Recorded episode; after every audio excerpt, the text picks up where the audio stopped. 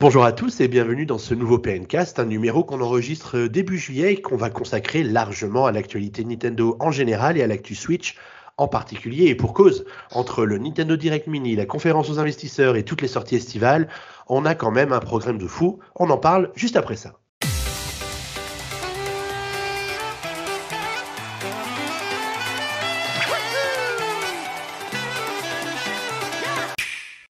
Alors si j'ai dit on, qu'on allait en parler juste après ça, c'est parce que je ne suis pas tout seul pour ce podcast et je vous propose de lâcher dans l'arène les trois lions du PNcast, un trio infernal que vous commencez à bien connaître. Guillaume, Ming et Kurogeek, bienvenue à tous les trois, bonjour. Hello. Bonjour. Bonjour.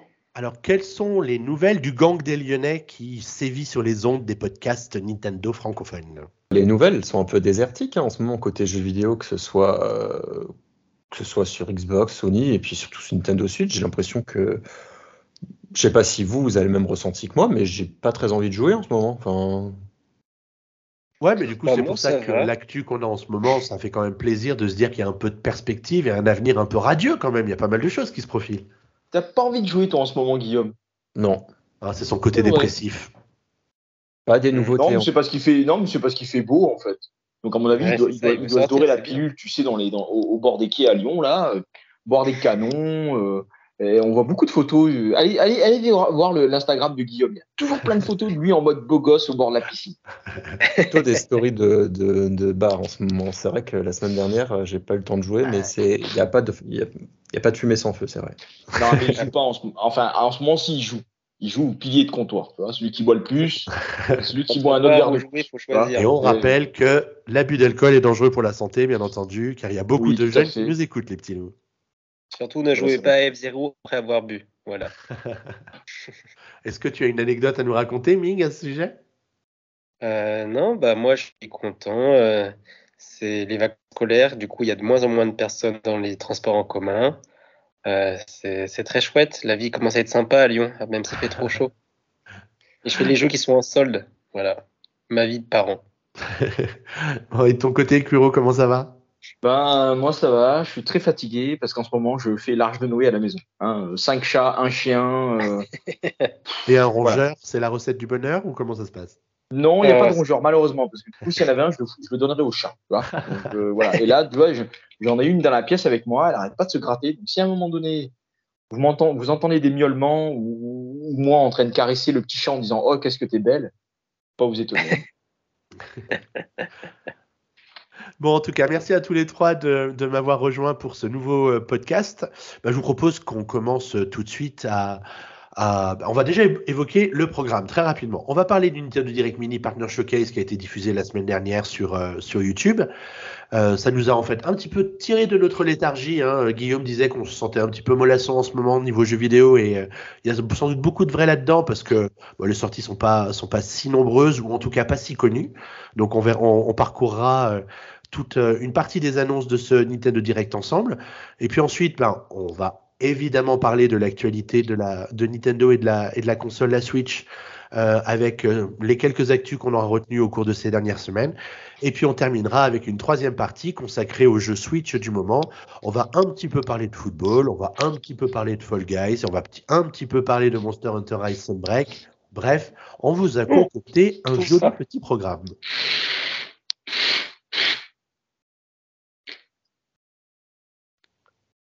On va dire que ça fait une petite pause et que je n'oublierai pas de la couper au montage.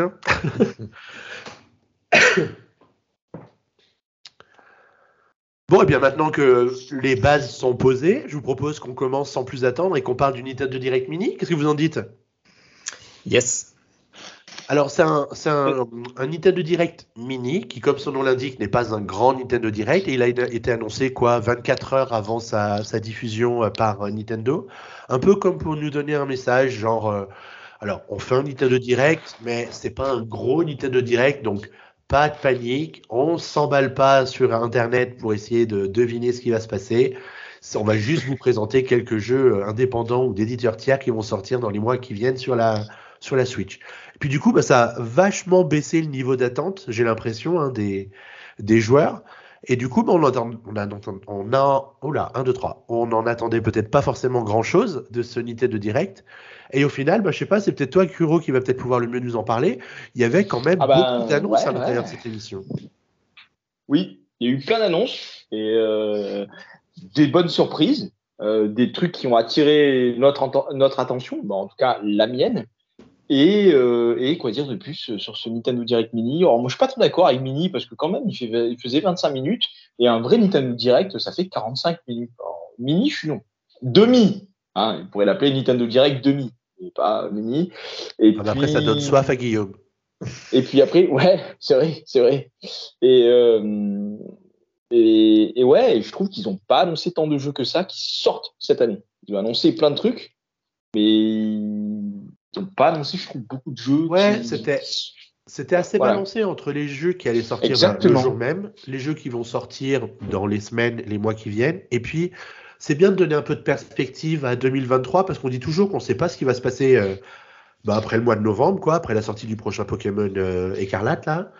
Et, et du coup, c'est bien, ça nous, ça nous commence à nous projeter un petit peu sur euh, l'année prochaine. Donc c'est peut-être pas plus mal d'une certaine façon. Ouais, mais voilà, donc du coup, oui, je suis, d'accord avec toi. C'était- bien réparti en termes d'annonces entre, entre cette année, les mois qui. Enfin, entre cette année et l'année prochaine. Alors, on a fait une petite sélection des titres hein, qui ont retenu notre attention dans l'émission. Alors, je sais pas, est-ce qu'on garde l'ordre que je vois dans le conducteur là pour parler de Nier Automata en premier? Ou est-ce que Allez, vous aviez plutôt envie d'organiser ça différemment Non, je pense que Ming est chaud pour en parler. Donc, euh, vas-y, vas-y, Ming, dis-nous tout sur ce titre. Bah, du coup, Nier Automata, c'était. Honnêtement, moi, je m'attendais pas à ce qu'il sorte sur Switch. C'est un jeu qui est déjà sorti en 2017, donc 5 ans. C'est sorti un peu après la sortie de la, de la Switch. Mais à l'époque, c'était un jeu donc c'est fait par Square Enix et qui a été très bien accueilli en fait. Euh, Aujourd'hui, le jeu s'est écoulé à plus de 6 millions de joueurs. Et donc, euh, je me suis, il pense sûrement pouvoir toucher un nouveau public. Non, Ouais, 6 millions d'exemplaires. Oui, oui, pardon. 6 millions d'exemplaires, ce qui est déjà une belle perf. Sur PS4 surtout. Et c'est un jeu japonais, c'est un beat all et aussi un shoot them up. C'est fait par Platinum Games, ceux qui ont fait, euh, bah, vous savez, euh, Bayonetta. Donc c'est un jeu très pointu sur les timings, etc. Donc ça avait eu un vrai succès critique et donc il va se refaire une petite euh, de, de jeunesse sur, euh, sur Switch qui tournera très bien, au moins aussi bien que les Bayonetta. euh, parce que c'est ça qui est très important dans, dans ce style de jeu euh, où tout se joue beaucoup sur le timing. Quoi. C'est toujours ce qui est un peu rageant avec ce genre de jeux-là, c'est que, alors c'est des vieux jeux, ils sont sortis en 2000, celui-là il est sorti en 2019, je crois, donc ça commence à dater un 2017, peu. c'est dit, 2017 ça, en plus, ouais. il, est plus, il est né à peu près en même temps que la Switch. Et, et du coup, il sort maintenant sur Switch et on est presque content de le retrouver, quoi. Ça- Ouais, ça ouais, ça refait de l'actu. Donc Et voilà. du coup, c'est un jeu auquel tu joué ou- avant ou, ou de l'argent. hein. Moi, je pense pas le faire. Euh, Je pense que ça va être trop pointu. J'ai même pas fini le dernier Bayonetta 2. J'avais fait le 1 et comme je faudrait que je finisse Bayonetta 2 avant de me lancer dans Nier Automata, je pense. Bon, en tout cas, c'est quand même une sortie qui a suscité pas mal d'intérêt euh, à l'occasion de son, de son annonce. Est-ce qu'il y en a d'autres euh, entre Guillaume et, et Kuro qui vont y jouer un peu ou c'est pas Non. forcément votre cam à tous les C'est pas mon style. Hmm, bah, en termes de beat'em all, euh, disons que je préfère euh, de loin, de très loin, Monster Hunter. Euh, bon, voilà, on n'en parle pas, mais Monster Hunter, euh, c'est un beat'em all, quoi. Même si aujourd'hui, Ouais. euh, on le décrit pas comme ça, euh, enfin, dans les faits, c'est un, un beat'em all. C'est un euh, beat'em all avec des grosses épées, quoi. c'est un beat'em all avec des grosses épées, avec des gros monstres. Et, euh, et bon, euh, Ah, c'est vrai oui, que moi, je donc- l'aurais pas, considéré un beat'em all, mais c'est vrai. Bah, à la base du développement, si on doit reparler euh, de, de Monster Hunter il y a 20 ans, oui, les développeurs voulaient pas faire un beat'em all. Mais au final, c'est ce qu'il est devenu. C'est très arcade, c'est très. Enfin bref, on en parlera plus tard. Mais voilà. Mais disons qu'aujourd'hui, à choisir entre plusieurs licences de beat'em all, ouais, je choisirais Monster Hunter. Alors, bah, je vous propose qu'on enchaîne avec euh, un autre jeu qui a été euh, un petit peu présenté pendant le Nintendo Direct et puis détaillé un petit peu plus le lendemain par son éditeur. C'est euh, Mario plus les lapins crétins Sparks of Hope qui va sortir le 20 octobre 2022 sur la Switch. La date de sortie était très attendue parce qu'on ne la connaissait pas et on n'avait pas forcément beaucoup entendu parler du, jeu depuis euh, l'année dernière. Et on a eu l'occasion d'en écrire une preview avec Maritza euh, parce qu'on a pu voir euh, l'émission qui a été diffusée le 29 juin un peu en avant-première avec plein d'autres médias, mais c'est pas la question. Mais du coup, pour pouvoir en, parler un peu longuement, euh, au-delà d'une simple news, ah, il y a une vidéo, une bande-annonce, lisez-la. Mm. On avait quelques détails sur le sur le jeu et, et sur bah, notamment les compositeurs autour du, du titre, parce que les, les, musiques dans ce dans ce jeu-là sont, sont importantes. Et donc, on a eu l'occasion d'apprendre quelques détails sur sur le sur pour le en revenir, Xavier, ce jeu, il était annoncé il y a un bout de temps, non? J'ai l'impression qu'il était toujours là et qu'ils attendaient juste le bon moment, en fait. Alors, il a été annoncé à l'E3 l'année dernière, en 2021. Que l'année dernière? Ouais. D'accord. Et, euh, et, après, on n'en a plus entendu parler depuis l'année dernière jusqu'à euh, jusqu'à la semaine passée. Ok, je pensais que c'était bien plus vieux. Bah c'est vrai qu'on s'était toujours dit qu'il y aurait sans doute un jour une suite à, au premier, parce qu'il avait été plutôt réussi, puis il avait quand même eu quand même un joli succès, hein, évidemment. Euh, après, le tout, c'était d'arriver à toujours trouver un peu euh, l'approche ou la nouveauté qui va justifier la création d'un nouveau jeu. C'est pas euh, facile, ça. Hein non, c'est pas, pas évident, surtout que là, ils avaient quand même inventé des, une sorte de, de mécanique de gameplay. tu vas peut-être pouvoir nous en parler, Kuro, mais qui était assez. sinon complètement novatrice, quand même plutôt originale dans cette pour Mario qui mélange Mario et, et les lapins crétins et qui était plutôt, euh, plutôt réussi, même si pour moi, le commun des joueurs, c'était quand même assez compliqué d'arriver au bout du jeu. Mais, euh, mais disons qu'ils ont réussi à construire pour aller encore plus loin sur la base de ce jeu-là, et ça, c'est plutôt chouette. Mmh. Et effectivement, oui, euh, en termes de gameplay, enfin, moi qui aime bien la licence Mario, enfin l'univers de Mario et, les RPG qui ont pu être développés dans le passé, ben, là, voir une association avec les lapins crétins et en plus de ça, un gameplay euh, en tactical, hein, moi qui suis grand fan de tactical, euh, bah voilà, j'ai pas eu l'occasion de faire le 1, j'ai vu beaucoup de vidéos de gameplay dessus, là j'ai pu voir les images qui ont été présentées, et oui, effectivement, euh, voilà, ça me donne envie de, faire, de, le faire. Moi, clairement, ça me donne envie de le faire. Si j'ai l'occasion d'y jouer, bah ouais, clairement, j'y jouerai. Parce que il y a des mécaniques qui sont intéressantes, après maintenant, voilà, la question que moi je me pose surtout en grand fan de Tactical, hein, c'est surtout le niveau de difficulté. Et bon, ça après, c'est, je pense, d'autres problématiques euh, qui concernent peut-être pas le commun des joueurs, euh, mais plus les, les, les, sadomasochistes là comme moi là. Euh, mais euh, mais ouais, voilà, parce que du coup, ils présentent un système de combo où on peut frapper plusieurs cibles à la fois dans la vidéo. Donc ça, c'est super intéressant. Mais moi, ce que j'aimerais, euh, surtout en termes d'équilibrage, c'est que les ennemis puissent faire pareil aussi. Si on le fait, pour qu'on fasse, ils peuvent pas le faire? Mais bon, après ça, je pense que ça viendra lorsqu'on fera le test. Hein. c'est toute une question d'équilibre. Je pense que peut-être, on va dire que dans le premier, ce que je me souviens, c'est que c'était le premier chapitre, le premier et le deuxième chapitre étaient relativement simples et que tout de suite après, ça se compliquait quand même plutôt vite et plutôt pas mal. Du coup, ça permet aux peut-être aux joueurs les moins, on va dire les moins jusque-boutistes de jouer un peu et d'en profiter un peu. Et puis ensuite aux joueurs un peu plus aguerris comme toi de, de mieux apprécier encore la suite et la fin de l'aventure. Mais ça, s'ils ont fait un équilibre comme ça, c'est, je trouve ça très bien. Je trouve ça très bien et euh, ce sera surveillé de près pour moi, je pense. Mais je pense que dans l'équipe, il y en a d'autres qui veulent le tester. Donc, euh, je leur laisserai la main en leur disant, vous faites un test de tonnerre, les gars. les attentes sont, les attentes sont fortes. Vous l'aviez fait le premier épisode?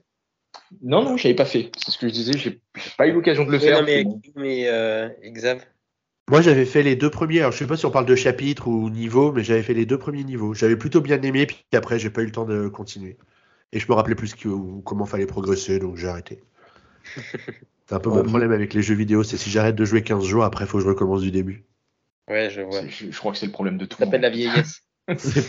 ah, mais ça fait longtemps que je suis vieux alors. ouais, moi je l'avais je l'avais déjà acheté en solde à l'époque, vous voyez. Ça y est, je commençais à être vieux. Mec, j'ai tout là, il est, en ce moment, il est méga en solde. Alors, je sais pas quand les gens vont écouter le podcast, mais là, en ce moment, il est gratuit avec les jeux à l'essai du Nintendo Switch Online. Et euh, les gens peuvent acheter le premier épisode pour 10 euros euh, sur l'eShop euh, pendant quelques jours encore. Donc, c'est l'occasion de craquer pour ceux qui l'ont pas fait parce que c'est un, un, chouette jeu. Mm, mm, mm. Alors, on n'a pas dit qu'il il y avait de nouveaux personnages comme Bowser dans, dans ce nouvel épisode. Il y a aussi une sorte de lapin harmonie plutôt rigolote. Euh, je trouve les artworks plutôt réussis d'ailleurs. Euh, si vous regardez la news sur PN, vous aurez l'occasion de les, retrouver. Le mariage entre les lapins crétins et, Mario est, très réussi. Euh, on voit qu'ils ont bien travaillé le sujet euh, entre Ubi et, Nintendo, donc euh, c'est plutôt prometteur tout ça. Donc pour le 20 octobre sur Switch. Allez, on avance avec un jeu ben, indépendant pour le coup, qui a une super pépite visuelle comme le résume Kuro et qui s'appelle Blanc. Alors, de quoi, de quoi s'agit-il et, et, pourquoi est-ce que ce jeu a quand même un petit peu surpris tout le monde en fait? Tout le monde s'est un peu arrêté et a regardé ce qui se passait avec cette bande-annonce. Bah, euh, je pense surtout, c'est que moi qui suis beaucoup, bah, là je parle à titre personnel, hein, moi qui suis beaucoup l'actualité indé et qui me renseigne quand même énormément sur, euh, sur tous les jeux indés qui sortent, euh, celui-ci, franchement, c'est la surprise. Alors là, j'en avais jamais entendu parler celui-ci, je savais même pas qu'il était en développement quelque part ou une quelconque rumeur et tout, etc. Donc clairement, pour moi, là, c'est la, grosse surprise indé. et alors, après, maintenant, je commence peut-être par la fin, mais ce sera une exclusivité Switch surtout. Et c'est ça qui est intéressant. C'est que le studio de développement, ils disent, voilà, celui-ci, on va le sortir en février 2023. Par contre, ce sera que sur Switch. Donc, euh, toutes les autres consoles et les autres supports, vous mettez là où on pense. Quoi. Donc, c'est plutôt ça qui est intéressant. Non, mais c'est vrai, on parle de perspective pour la Switch. Donc, c'est super intéressant de voir que Nintendo, ils disent, ben voilà, ce jeu, il est bien et on le veut que sur notre console à un studio indé. C'est plutôt, plutôt encourageant pour, pour le marché des indés. Et après, évidemment, bon, c'est pas juste parce que c'est une exclusivité qui fait que euh, le jeu est intéressant, mais c'est aussi son concept et surtout sa direction artistique. Euh, Alors dans le, jeu là, c'est euh, marqué exclusivité console sur Nintendo Switch. Exclusivité en exclusivité console sur Nintendo Switch. Alors oui, il sortira sans doute sur PC. Tu as raison de, de, préciser. Il sortira sans doute sur PC, mais alors il sortira que sur console sur Switch. Ouais, mais le Steam Deck, euh, on en parlera une autre fois. Je crois que c'est pas le sujet aujourd'hui. Mais voilà, donc en gros, euh, le, le, le, le, concept a l'air, euh, ça a l'air d'être un puzzle game. Clairement, un puzzle game où on résout des énigmes. Il n'y aura pas forcément, comme ils disent, de dialogue. ce sera plus une histoire visuelle plutôt que narrative, avec des puzzles à, résoudre entre deux personnages qui pourront être joués euh, en local ou en ligne, euh, en coopération. Euh, donc après, maintenant, voilà, ça, a l'air d'être une belle histoire au, niveau de l'environnement, au niveau de la nature, et qui met en avant justement, voilà, les différences et en même temps l'amitié qui peut y percevoir. C'est très très philosophe ce que je dis ce soir, mais en tout cas, voilà, le, le jeu en tout cas je trouve qu'il fait, il fait son effet hein, durant cette présentation et clairement il mérite euh, d'avoir beaucoup plus de lumière sur lui. Alors, est-ce que tu vas être aussi philosophe avec euh, le avec Mega Man Battle Network Legacy Collection qui a, qui a été annoncé du coup par, euh, par Capcom Ah non, je, je, je, vais résumer, je vais résumer ça en un seul mot, plus un synonyme. Mais ce sera, mais, mais ce sera toujours un mot. Argent, pognon. non, sérieusement, euh, Megaman Battle Network, euh, enfin, c'est sorti durant ma mon adolescence sur GBA. Euh, pour moi, c'est une licence vraiment que j'ai beaucoup appréciée. C'est une super adaptation de l'univers Megaman dans un autre concept, dans le concept RPG avec un système de combat super intéressant. Mais là, vraiment, sortir les six épisodes là en, 6 ou plus, je ne sais plus exactement. Il y a 10 jeux en tout hein, euh, dans la voilà. que Taran a écrit bah. euh, sur la sortie du jeu, là, sur la compile. Mais il me semble en plus que il me semble en plus que sur GBA, en plus il me semble que sur GBA il y avait un concept où il y avait deux cartouches avec des avec des contenus différents, un peu comme à la Pokémon en fait. Donc euh, là voilà, s'ils ont ressorti tous les jeux en deux compiles en deux en plus différentes, bon, je trouve que c'est un peu c'est un peu ratch quoi, c'est un peu radin quoi. Parce que bon, c'est des jeux GBA, c'est clairement des jeux GBA. Euh, je pense qu'en termes de place sur euh, les capacités de mémoire aujourd'hui, on peut stocker des dizaines de gigas sur une cartouche de Switch. Les jeux, à mon avis, ils font pas, ils font pas un giga chacun. Hein. c'est ça, à mon avis. Ouais, non, mais voilà. Mais sortir ça en deux compiles, je sais pas le prix, hein, mais à mon avis, Capcom, ils vont vouloir s'en mettre plein les fouilles, quoi, hein, comme on dit. donc voilà. Après, ouais, je sais pas quel est le, vrai intérêt de sortir des compiles de 10 jeux comme ça. Euh, parce que déjà, déjà, tu vas. Est-ce que les gens vont vraiment jouer aux 10 Déjà, j'en doute. Perso, franchement, non. Tu vois, j'ai acheté la compile de, j'ai acheté la compile, tu vois, de Megaman. Euh, tu vois, pour te dire à quel point je suis un gros fan. J'ai acheté les, j'ai acheté les deux compiles de Megaman X. Euh, la deuxième compile, clairement, elle est facultative parce que Megaman, de, Megaman X7, Megaman X8, c'est juste, c'est juste, enfin, c'est de la daube, quoi, clairement. Euh, euh, vous vous rappelez déjà au début de la Switch, Capcom avait sorti une compile Street Fighter. Hein? Ouais. Ouais. Mais bon. C'est encore pire, ça, quoi. ouais, en, termes d'intérêt, je, je, vois pas trop l'intérêt. Voilà. en termes d'intérêt, sortir une compile sur les jeux de baston, bof. Euh, là, Mega Man Battle Network, c'est une, saga, clairement, c'est une grosse saga, une grosse saga de RPG.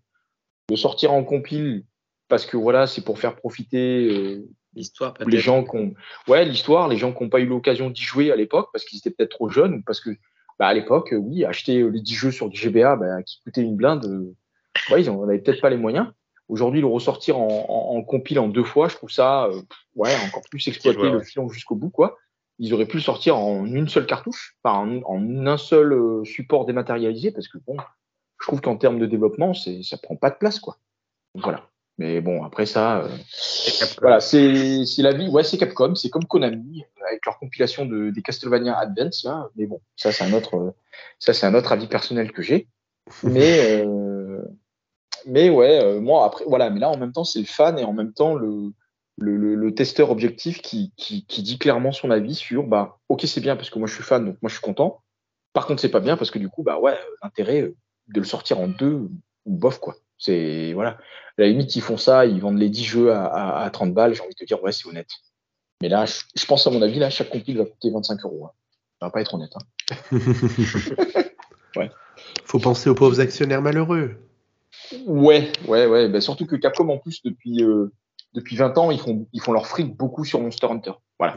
on va encore en parler après Monster, mais voilà, c'est le produit vache à Et clairement, ils, mis à part Street Fighter et Monster Hunter, ils sortent plus grand chose, quoi, Capcom, hein, de, de neuf, quoi. après, ils ont encore la chance d'avoir des franchises qui marchent plutôt, parce que autant Monster Hunter que Street Fighter, il y a, y a toujours un public qui répond. Tu prends Konami, on est un peu moins sûr que quoi qu'il fasse, ça marche maintenant. Bah, Konami, disons qu'ils ont pris des très très mauvaises décisions en termes de RH. Ils ont viré tous les talents chez eux. Ouais, mais c'est cher les talents. Ben, alors, tu vois, je suis pas forcément fan de Hideo Kojima. Mais ils ont viré Hideo Kojima, quoi. Le mec, bah euh, il a juste fait Metal Gear, euh, il a rendu euh, Konami célèbre pour ça. Ils ont viré, ils ont viré Ikoji Igarashi, le papa de Castlevania Symphony of the Night. Bon, bah, ok. donc, bah, écoutez, euh, j'irai jouer au plus grand, enfin voilà, le plus grand concurrent de, Metroid. Bah, ira, se, ira se faire ailleurs que chez Konami. Et ils ont viré aussi bah, tous les mecs qui développaient Suikoden, euh, concurrent de Final Fantasy au Japon, qui reviennent en 2023 avec Euden Chronicle euh, 100, euh, Heroes. Je sais pas si je le prononce bien, mais voilà. Donc en gros, Konami, clairement, ils ont viré tous les talents. Donc, mais bon, ah, on peut en parler de la, de la déchéance de Konami pendant des heures. on fera un euh, PNcast spécial. Tu vois, on cherche des sujets de théma parfois. On, fera, on fera un PNcast spécial, tu sais, euh, super, super développeur, éditeur des années 80-90, la déchéance en 2020, tu vois. C'est pas du tout, c'est pas du tout le, le titre de, PN, de PNcast putaclic, du tout. Donc voilà. Par contre, tu vois, tu nous disais que tu aimais bien le genre des RPG, et quand tu as un RPG qui, un, un RPG qui s'appelle RPG Time, est-ce que quelque part, c'est pas un peu un titre putaclic pour un RPG d'ailleurs? Si, totalement, totalement. Mais euh, tu vois, enfin, attends, faut que je retrouve là du coup vite fait les images. Mais moi, le titre, il m'a beaucoup marqué. Euh, RPG Time, euh, RPG Time, The Legend of Bright, m'a beaucoup marqué parce que clairement, le concept a l'air complètement loufoque. Mais vraiment. Dis-nous en plus. Eh ben, c'est un espèce de RPG en fait qui raconte une histoire. Donc avant tout, dans tous les RPG, le concept d'un RPG avant tout, c'est euh, role-playing game, donc euh, un jeu de rôle, hein, traduit littéralement en, français. Et là, en fait, euh, on va jouer. Ça a l'air d'être des mini-jeux, en fait, mais qui racontent une histoire et sous forme de dessin. Où justement, il faut dessiner pour faire avancer l'histoire et pour faire les mini-jeux. Donc, je, pense que si les gens s'attendent vraiment à un, JRPG, c'est un RPG à la traditionnelle, en mode Dragon Quest ou Final Fantasy, enfin les anciens Final Fantasy, euh, ils trouveront pas ça dans ce jeu-là. Mais euh, ce sera un très très bon jeu de puzzle euh, ou de mini-jeu un peu comme à la WarioWare, WarioWare je pense, mais euh, qui raconte une histoire avec plein de dessins, euh, avec euh, une, direction artistique justement très originale et qui sort de l'ordinaire. Donc voilà, pour moi, il, il vaut, il vaut le, euh, la mise en scène. Il vaut, il vaut le coup d'œil, il vaut qu'on le jette en fait sur la scène avec la lumière et dire allez, t'es nouveau, maintenant vas-y parle, fais-toi connaître. Bah, c'est ça. Bon, après, le jeu, il fait partie de ces rares jeux indépendants qui bénéficient d'une certaine notoriété déjà, compte tenu du nombre de récompenses qu'il a obtenues, tout ça. euh. Ouais. Donc, euh, il, est, il est déjà dans le collimateur, celui-là. Je pense qu'il est quand même Ouais. plutôt attendu. Après, une sortie en plein milieu de l'été, c'est pas complètement idiot comme stratégie parce qu'il y a encore plein de gens qui seront en vacances et qui vont se dire, bah, allez, euh, 30, eu- 30 euros il fait sur l'eShop, je vois.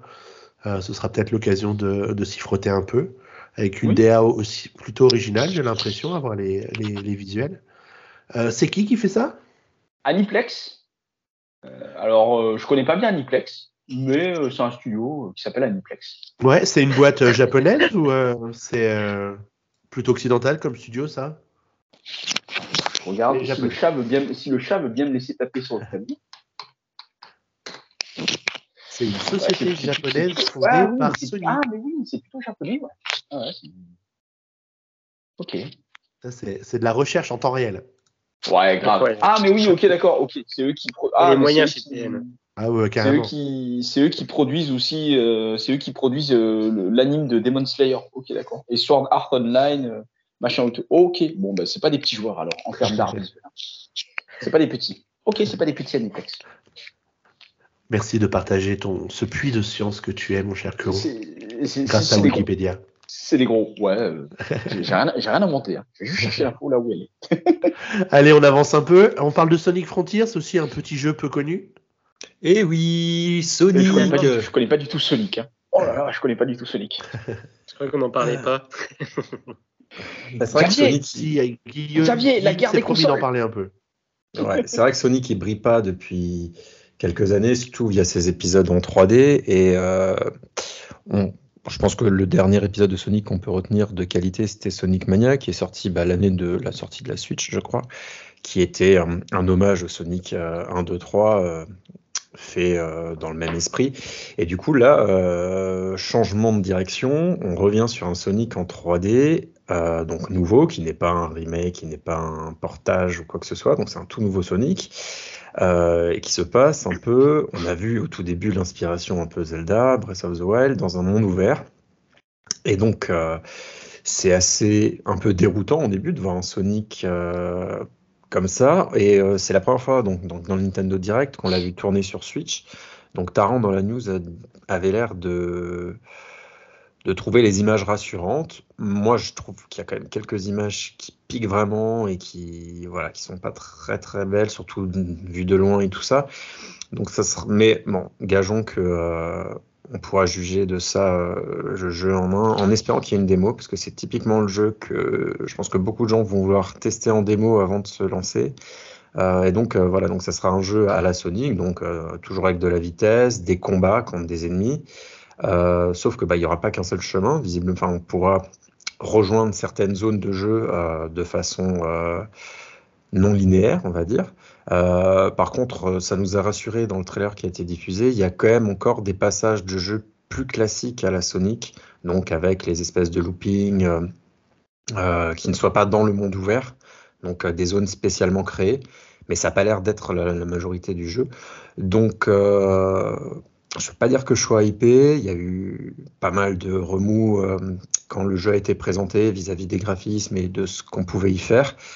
Euh, donc, euh, c'est pour cet hiver. Euh, je vais attendre de voir. Je serais curieux, en, en, tout cas, de tester une démo. Après, de là, le prendre sur Switch, euh, qui sera de moins bonne qualité euh, graphique. Ouais, c'est un peu le doute que j'ai. euh, voilà. J'ai un peu l'impression que sur les autres consoles, ce sera pas toujours forcément très beau. Ah, il est prévu sur toutes les consoles?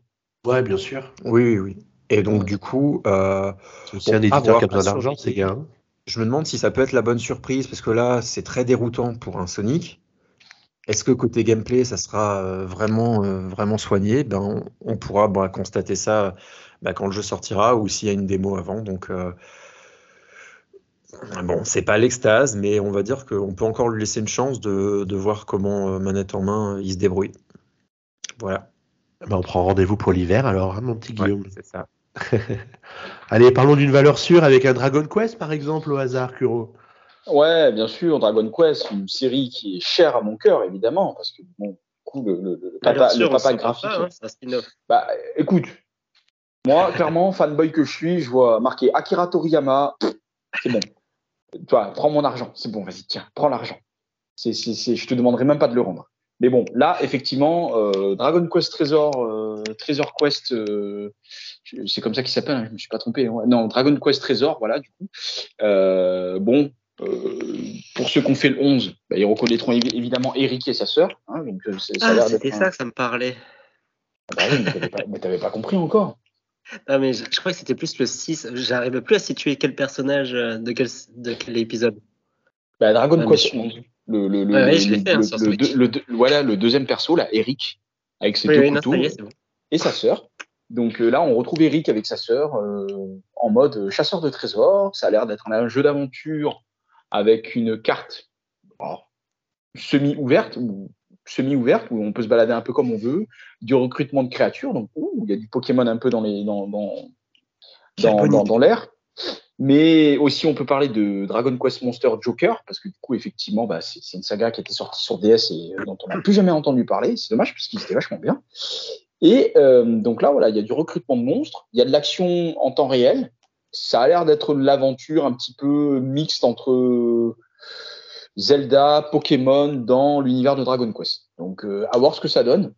À voir euh, ce que ça donne aussi en profondeur scénaristique, parce que bon, voilà, c'est vrai que si au final le concept c'est juste de se balader et trouver des trésors pour, euh, je sais pas moi, exposer euh, ça dans une salle, bon, euh, bon quoi, voilà, bon. On va attendre Dragon Quest 12, hein, ou le remake du 3. Non, mais c'est vrai, Non, on va attendre Dragon Quest 12 ou peut-être le remake du 3, mais bon, voilà quoi.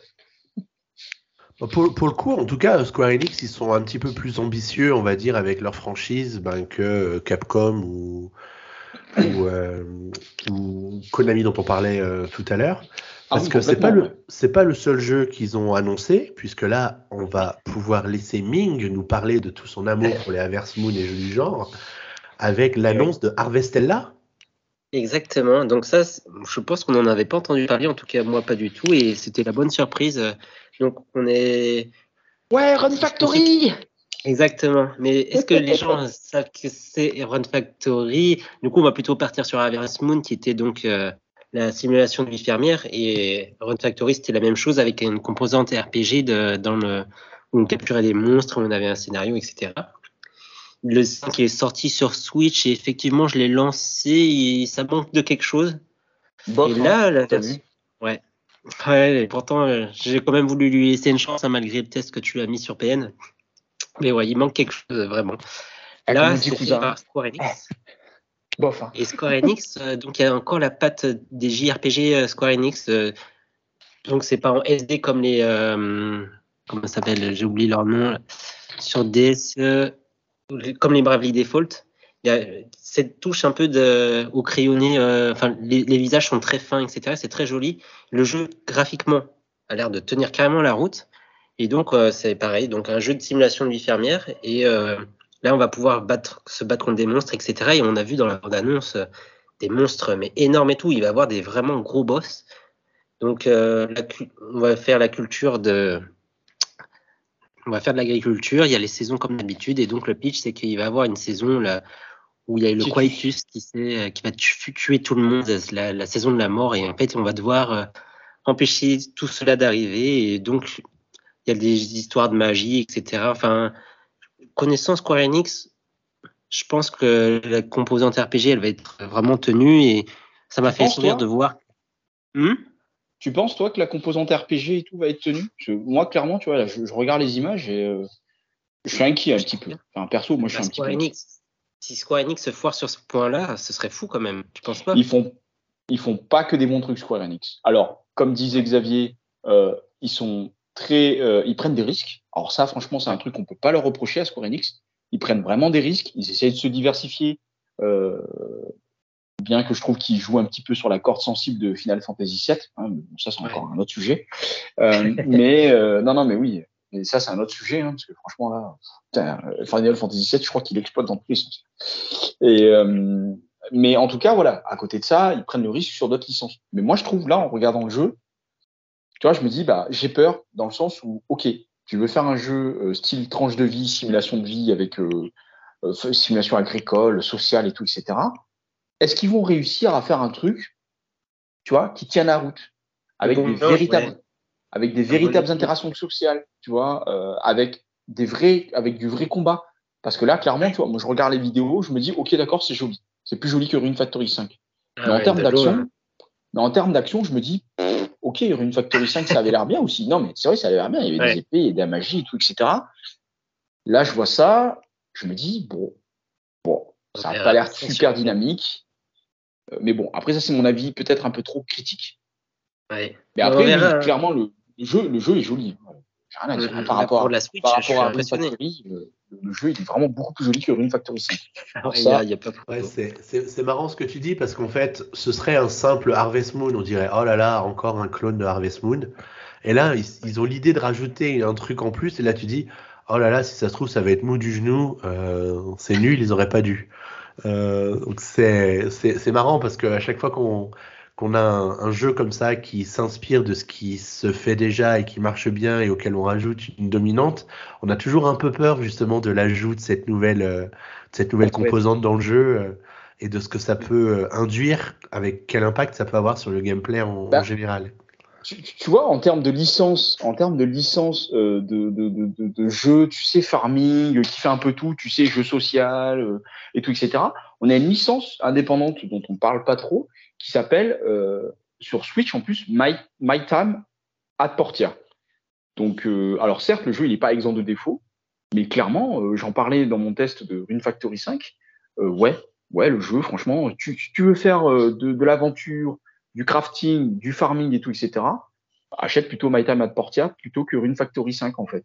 Même si le jeu est sorti en 2017. Ouais, en ouais. plus là, ils vont, en plus là, ils vont faire la suite. My, My Time at Sandrock. Le jeu a tellement bien marché parce que clairement, moi, moi pour avoir joué pendant des heures, je l'ai trouvé plus intéressant au niveau du gameplay. Et oui, il y a des véritables interactions sociales, comme dans, à la limite, en fait, si tu veux, des Sims, et euh, un, un- vrai scénario euh, avec euh, un système, entre guillemets, euh, monétaire et économique plus poussé. euh, euh, voilà. Et là, euh, clairement, j'attends le prochain épisode qui, là, est dispo sur Steam et qui va sortir sur Switch aussi. Donc, euh, voilà. Donc, Harvestella, bon, euh, ça a l'air super joli. Bon, après, ça, c'est vraiment mon côté critique. Mais euh, j'ai peur, en fait, que Square fasse les mêmes erreurs là que que que Putain, comment il s'appelle déjà l'éditeur là ou le développeur là de, de Rune Factory je j'ai perdu le nom C'est Marvelous. ouais Marvelous voilà j'ai peur que Square en fait fasse les mêmes erreurs que Marvelous du coup en regardant euh, les images du jeu tu vois? Bon. ouais, on verra. hein. Du coup, c'est attendu pour le 4 novembre 2022. Moi, c'est le deuxième jeu qui m'a le plus hypé après la dernière surprise dont on reparle. Ouais, on va pas briser tes rêves, euh, mon et cher. est-ce que tu vas revenir faire et est-ce que et est-ce que si on te file le test tu reviens écrire des articles quoi Je sais pas. Moi, ça dépend. Ça se trouve, euh, je- j'aurai un deuxième. Non, je rigole. J'aurai pas de deuxième enfant. Ah, on a cru que Ouais. t'allais nous faire une annonce en direct. Surprise Estelle. D'ailleurs, ah, Estelle, Estella, vous voyez, c'était Ouais, c'est bah un jeu oui, qui est fait pour moi. On embrasse Estelle Voilà. en tout cas. bon ok je viendrai te faire du grind pour que tu viennes rédiger des articles euh, mais je te jure Ah, J'aime quand tu viens me faire du gringue. pas devant tout le monde s'il te plaît Allez, on continue, on avance un petit peu. Alors, je sais pas qui doit nous parler du Plex, A Plague Tales Requiem qui sort en version cloud. C'est toi, Kuro? Ouais ouais c'est moi ouais parce que du Ouais. coup euh, Plague Alors, on change complètement euh, de genre là pour le coup. Ouais, on change complètement de genre. Alors vraiment, Plague Tale, pour ceux qui connaissent pas, euh, c'est une tuerie. Hein, euh, le, premier opus là qui est sorti euh, il y a quelques temps sur PC, je me souviens plus exactement la date, désolé. Mais alors c'est vraiment une tuerie. En plus, c'est fait par un studio français. Alors franchement, euh, Cocorico. Là, le deuxième, pareil, c'est le même studio qui, sort. Donc là, ce qui est bien, c'est qu'il a l'air de, sortir en fait en même temps que, que sur les autres supports, alors que sur Switch, on a dû attendre quelques temps quand même avant qu'il arrive en version cloud. Alors évidemment, le jeu est très très beau. Je crois pas qu'une version hors cloud soit possible sur Switch, parce qu'il est très gourmand. Mais là, au moins, il sort en version cloud. Alors, qu'est-ce que je pense des versions cloud? Moi, suis pour et en même temps, je suis pas forcément fan. Je suis mitigé. Parce que les versions cloud. C'est le business model ou c'est quoi? Non, c'est pas question que c'est le business model, c'est question qu'en fait, euh, ça permet vraiment aux gens, entre guillemets, euh, qui n'ont pas forcément multi-support, hein, comme, comme je peux l'être. Voilà, tout le monde n'a pas forcément une deuxième console ou un PC euh, accompagné avec sa Switch.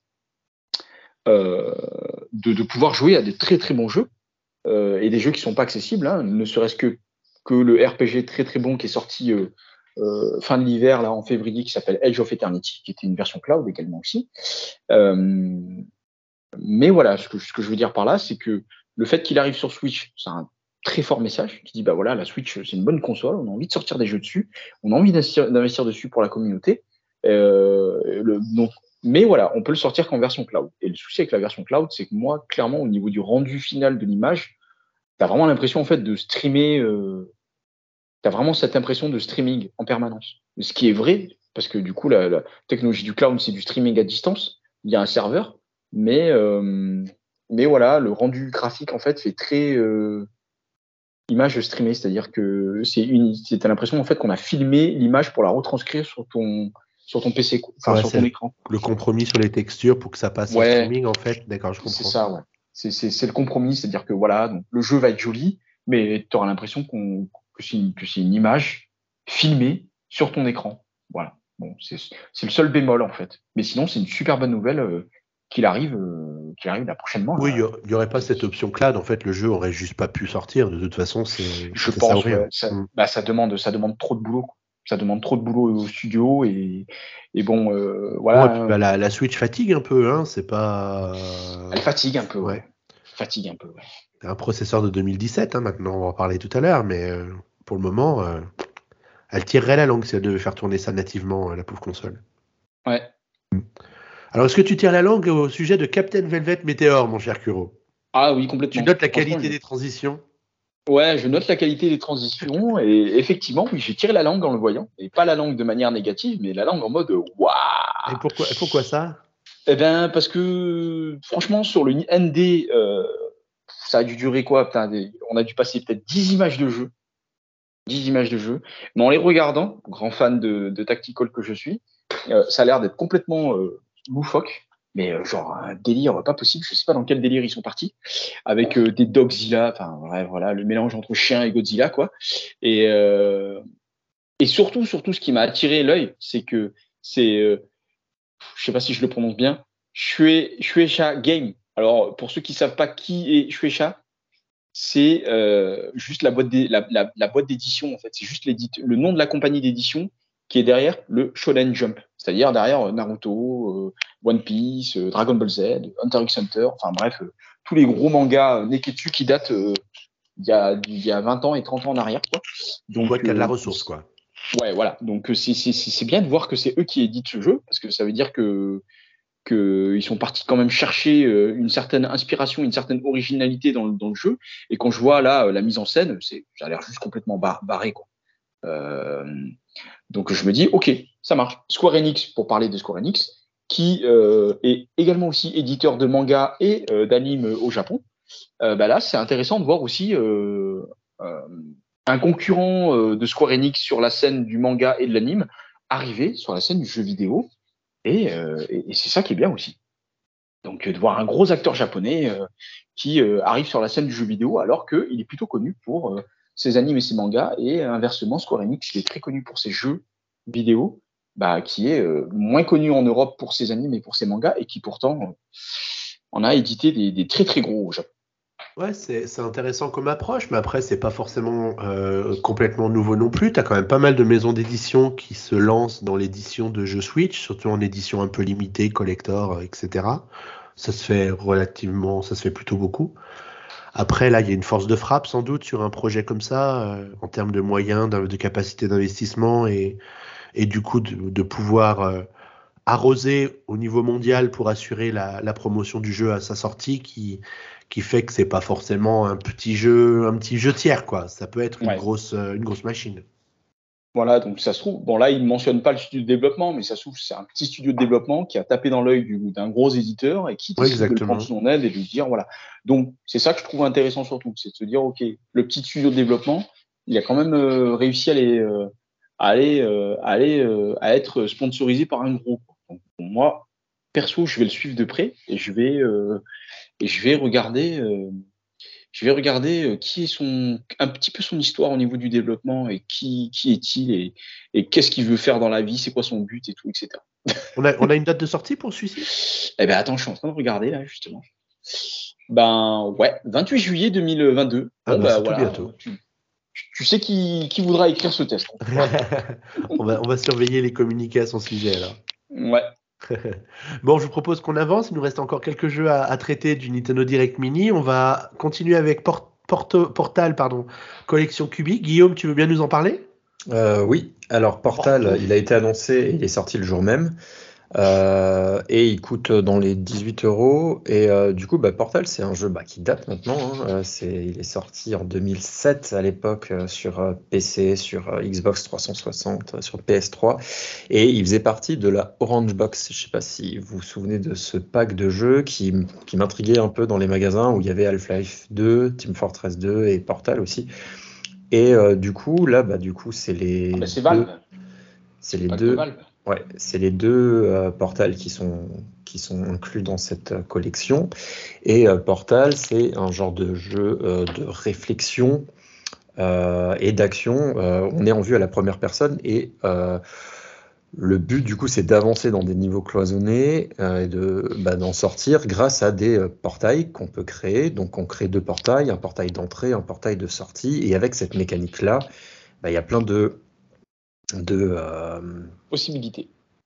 de possibilités voilà, et de, de combinaisons pour pouvoir sortir de ces niveaux. Par exemple, ben, euh, on met le portail de sortie euh, vers le haut car il y a une plateforme qu'on ne peut pas atteindre euh, là-haut et on met le, le portail d'entrée en bas, donc on va sauter dans le vide et on, re- on retombera en haut pour pouvoir ensuite sauter sur la plateforme qu'on ne pouvait pas atteindre. Enfin, voilà, c'est tout un jeu de réflexion autour de ça. Donc, euh, ça, il avait été très très bien reçu ce jeu-là à l'époque, euh, assez, euh, euh, comment dire, il, a, il a un humour un peu complètement, complètement déjanté. Ce jeu, c'est peut-être ce qui a fait aussi. Alors, je sais son- pas, moi, j'y ai pas joué, donc je pourrais pas dire pour l'humour, mais en tout cas, c'est très original. Sa mécanique de gameplay est très originale. Et donc voilà, il est dispo sur Switch. Et en tout cas, Boris nous le recommande. hein, ce Boris qu'on n'a pas eu depuis longtemps dans le PNcast. Il joue quand même encore un peu. Et du coup, bah, il a forcément craqué en Day One sur euh, Portal Companion Collection. Et a priori, il s'amuse plutôt bien. Ah, sacré bobo. Faudrait qu'il revienne euh, faire, faire un petit tour.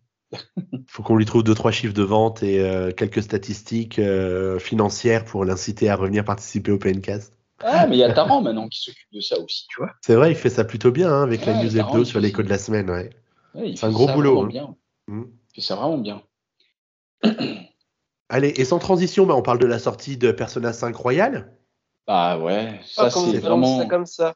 Bah ouais, c'était. Bah non, mais c'était le coup du, le clou du spectacle, quoi. Hein, n'est-ce pas, Ming? Ah toi, toi qui es aussi fan que moi de l'univers euh, Shin Megami Tensei, hein?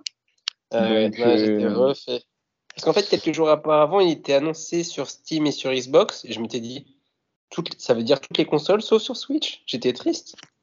Du coup, Bah, espéré dis- ce dis- 4 ans. disons que là, ça donne enfin un sens, d'accord, à Smash Bros Ultimate. Voilà, premier personnage, le premier personnage DLC qui est sorti, c'était Joker. Tu te dis, mais ok, euh, ils vont sortir Persona 5 en fait. Non. Ouais, et non, après, ils ont annoncé le spin-off et j'étais tellement déçu. Ouais, moi aussi. Persona 5 Striker, bon, voilà, hein, que j'ai pas fait, mais que tu as fait et que tu as testé, hein, d'ailleurs. hein. Ouais, j'ai bien aimé, mais je voulais Persona 5. Mais... Un petit pic, un petit pic gratuit comme ça, c'est bien, Mig. hein. Tu reviens faire des tests un peu là? et euh, La violence du chef de rubrique. Et euh, effectivement, arrêtez, je suis pas violent. Je, je suis juste un tyran, c'est pas la même chose. et, euh, et, euh, et oui, effectivement, euh, c'est une super bonne nouvelle hein, parce que franchement, clairement, les personnages, c'est un univers euh, top, topissime. ça, et surtout, il vient pas seul.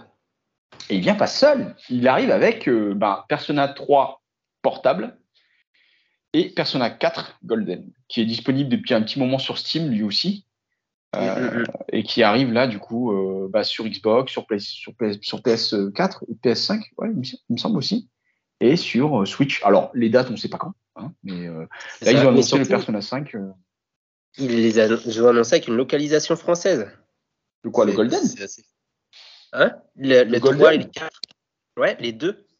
Enfin, là, les Ils vont trois être, ils vont- personnages. ils vont être traduits en français pour la première fois de leur histoire. quoi. Voilà, je te jure. voilà, c'est vrai.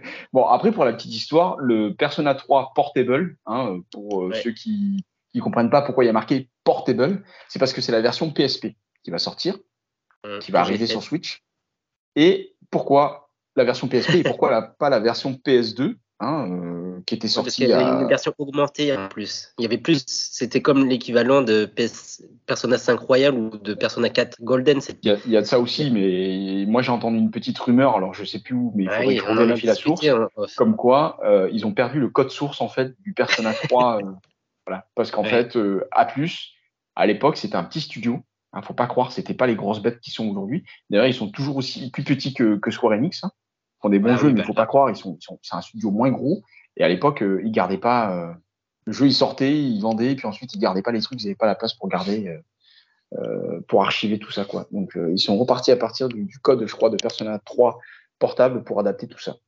Mhm. Mais c'est dommage parce que du coup, la version augmentée, ne... c'est Persona 3 FES qui s'appelait donc FES, ouais. ne verra jamais le, jour. Bah non. Mais en tout cas, voilà, c'est une super bonne nouvelle pour le 3, le 4 et le 5 qui débarquent sur Switch. Parce qu'effectivement, bah, ça fait écho justement au partenariat qui a été annoncé bah, en 2016, 2015 euh, et en 2017 lors de la sortie sur la Switch, où Nintendo avait annoncé tous les studios de développement qui voulaient bosser avec elle et il y avait marqué A plus en gros. Voilà, marqué A plus en gros. Et là, on voit euh, bien euh, le souhait d'Atlus de continuer sa collaboration avec Nintendo à travers bah, Shin Megami Tensei 5 qui est sorti l'an dernier et qui est une exclue, hein, et euh, bah, l'arrivée là de tous les personnages euh, sur euh, sur Switch quoi. Donc euh, il y en a un dans l'équipe là, il doit, il doit être super content, c'est Sirep. Il est au taquet Sirep. hein. Je suis sûr qu'il est. Sirep, si tu m'écoutes, bisous. Et, Je pense qu'il y avait aussi pas mal de jeux qui ont dû beaucoup plaire à Attar aussi. Je sais pas pourquoi Oui. j'ai pensé à Attar en voyant blanc euh, tout de suite. Ah ben Blanc, tu peux être sûr qu'Atar elle va sans doute me demander. Enfin euh, là, euh, euh, voilà, quand elle écoutera le PNcast, elle m'enverra un petit message en me disant Kuro, euh, voilà. Mais il y a d'autres jeux dont elle m'a parlé, mais qu'on n'a pas évoqué. Mais voilà, parce qu'après Atar, c'est, elle est un peu comme moi aussi. Elle est dans le dans le dans le milieu, elle est à fond dans le milieu ND et il y a plein de jeux qu'elle suit que que moi je suis pas. Il y a plein de jeux indés que je suis, mais qu'elle elle suit pas. Et puis on se complète comme ça et c'est très très bien. C'est Et, voilà, donc euh, je pense qu'il ouais, y a plein de jeux, euh, il y a plein de jeux qu'elle voudra tester elle aussi. Ouais, en tout cas, une- on a une fin d'année assez prometteuse hein, sur, la, sur la Switch et avec beaucoup à faire. On savait que les indés étaient de toute façon très présents sur la console et, et on voit qu'il y a beaucoup de jeux au catalogue qui sont plutôt prometteurs et c'est plutôt une bonne nouvelle pour la, pour la machine. On va pas s'ennuyer, hein, ça c'est sûr. Ah oui, oui. Donc, pour la en plus, histoire, oh, pardon. non, non, euh, pour la oui, petite histoire. Persona 5, il est sorti en 2017 en France. Et c'est un jour où, avec euh, Xavier, on a présenté PN à Tarare dans une école euh, primaire. C'est vrai. C'est vrai, dans un collège.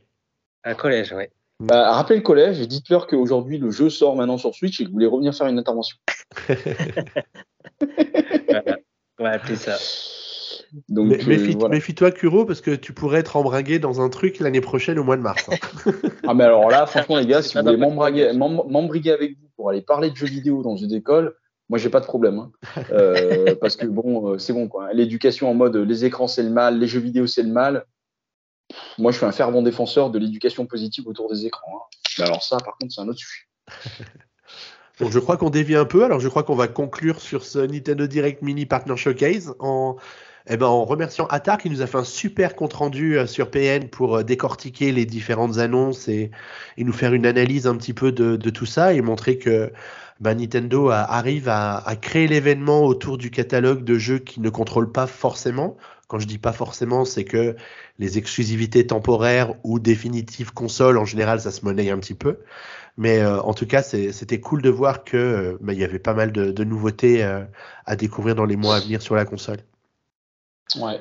Et on, Bon, bah, je- encore, on, on Ouais. parle même pas de la Summer of Gaming hein, qui a eu lieu en juin. Il y a plein de jeux qui ont été annoncés aussi. Et là, on n'en a pas parlé.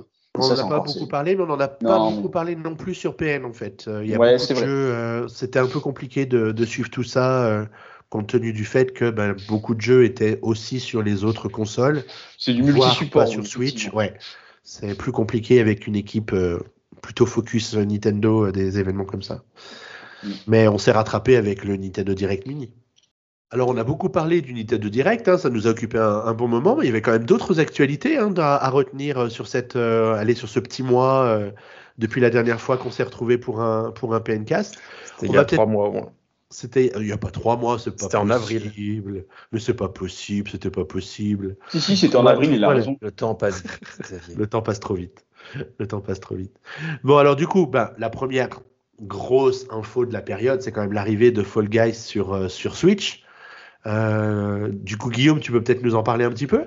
Bah, rapidement, ouais, c'était un jeu euh, qui est sorti il y a un an à peu près sur PlayStation 4 euh, dans le cadre du PS Plus, donc il était gratuit avec le PS Plus à sa sortie. Donc c'était une exclusivité, si je ne me trompe pas, sur PS4. Et euh, peut-être sur PC, je suis pas certain, mais euh, en tout cas, euh, il n'était pas sorti sur les autres consoles. Et donc là, il arrive enfin sur, il est arrivé sur Xbox et sur Switch en juin, et cette fois-ci en free-to-play. Donc il est maintenant avec un mode de assez connu de season de pass qu'on paye tous les mois pour avoir des, des cosmétiques en plus de, que le pass gratuit. Euh, et donc le principe du jeu est assez simple, c'est un genre de, mélange de concours qu'il y a, euh, vous savez, les concours Ninja Warriors et compagnie, et un peu aussi de, euh, du jeu Interville. Et donc voilà, on est 60 à commencer à jouer, donc en, en mu- multijoueur. Et le but, c'est de traverser des, des, plein d'obstacles loufoques, euh, donc de toupies, de choses qui nous tapent dedans et de pas tomber, donc d'arriver au bout du jeu. Et donc il y a plusieurs étapes comme ça. Et à la fin, le but, c'est d'arriver au bout de la dernière, euh, du dernier sprint et d'attraper la, la couronne. Et du coup, on en parlera un petit peu après pour donner notre avis sur le jeu, dans, la, dans le point sur les jeux. Euh, mais on peut aussi rappeler que s'il y a certaines personnes qui cherchent à faire des parties en ligne ensemble, euh, on peut se retrouver sur le Discord de Puissance Nintendo pour, euh, pour se retrouver et puis pour, euh, pour programmer ça. Il y a plein de c'est gens qui jouent. c'est un- un peu technique. Sur le Discord de PN, on a créé un rôle qui s'appelle jeu en ligne. Comme son nom l'indique, ça permet aux gens qui sont intéressés par le jeu en ligne de Switch de se pinguer les uns les autres euh, quand ils sont à la recherche de, joueurs. Et on a créé donc un canal sur euh, Fall Guys de façon à permettre aux gens qui sont plutôt intéressés par Fall Guys d'être notifiés quand il y a des gens qui cherchent d'autres joueurs. Euh, c'est toujours plus sympa. Ensuite, on se retrouve dans un des salons vocaux du, Discord pour, pour discuter pendant qu'on joue. C'est quand même plus sympa que de jouer tout seul devant son écran. Et la communauté PN est super sympa. C'est des marrants en plus. hein. Des Ouais, sauf une personne. Et là, t'as tout le monde qui se dit est-ce que c'est moi la personne? On le dira pas. Casser défense. Non, il y, a un bon- y a un bon esprit et euh, bah, il y a la modération qui veille de toute façon quand ça, quand ça dévisse un peu, ça arrive parfois. Mais globalement, ça se passe plutôt bien, donc c'est chouette. C'est un peu, euh, c'est un peu le, le forum des années 2020, le, le Discord. Donc euh, ça fait plaisir de voir que les, les gens sont plutôt contents de se retrouver et d'échanger euh, euh, Forum, dans un média qui est un peu éphémère quelque part, parce que les discussions de Discord, eh ben, elles restent sur Discord. Euh, et puis valable à un instant T, sinon il faut tout scroller pour tout retrouver.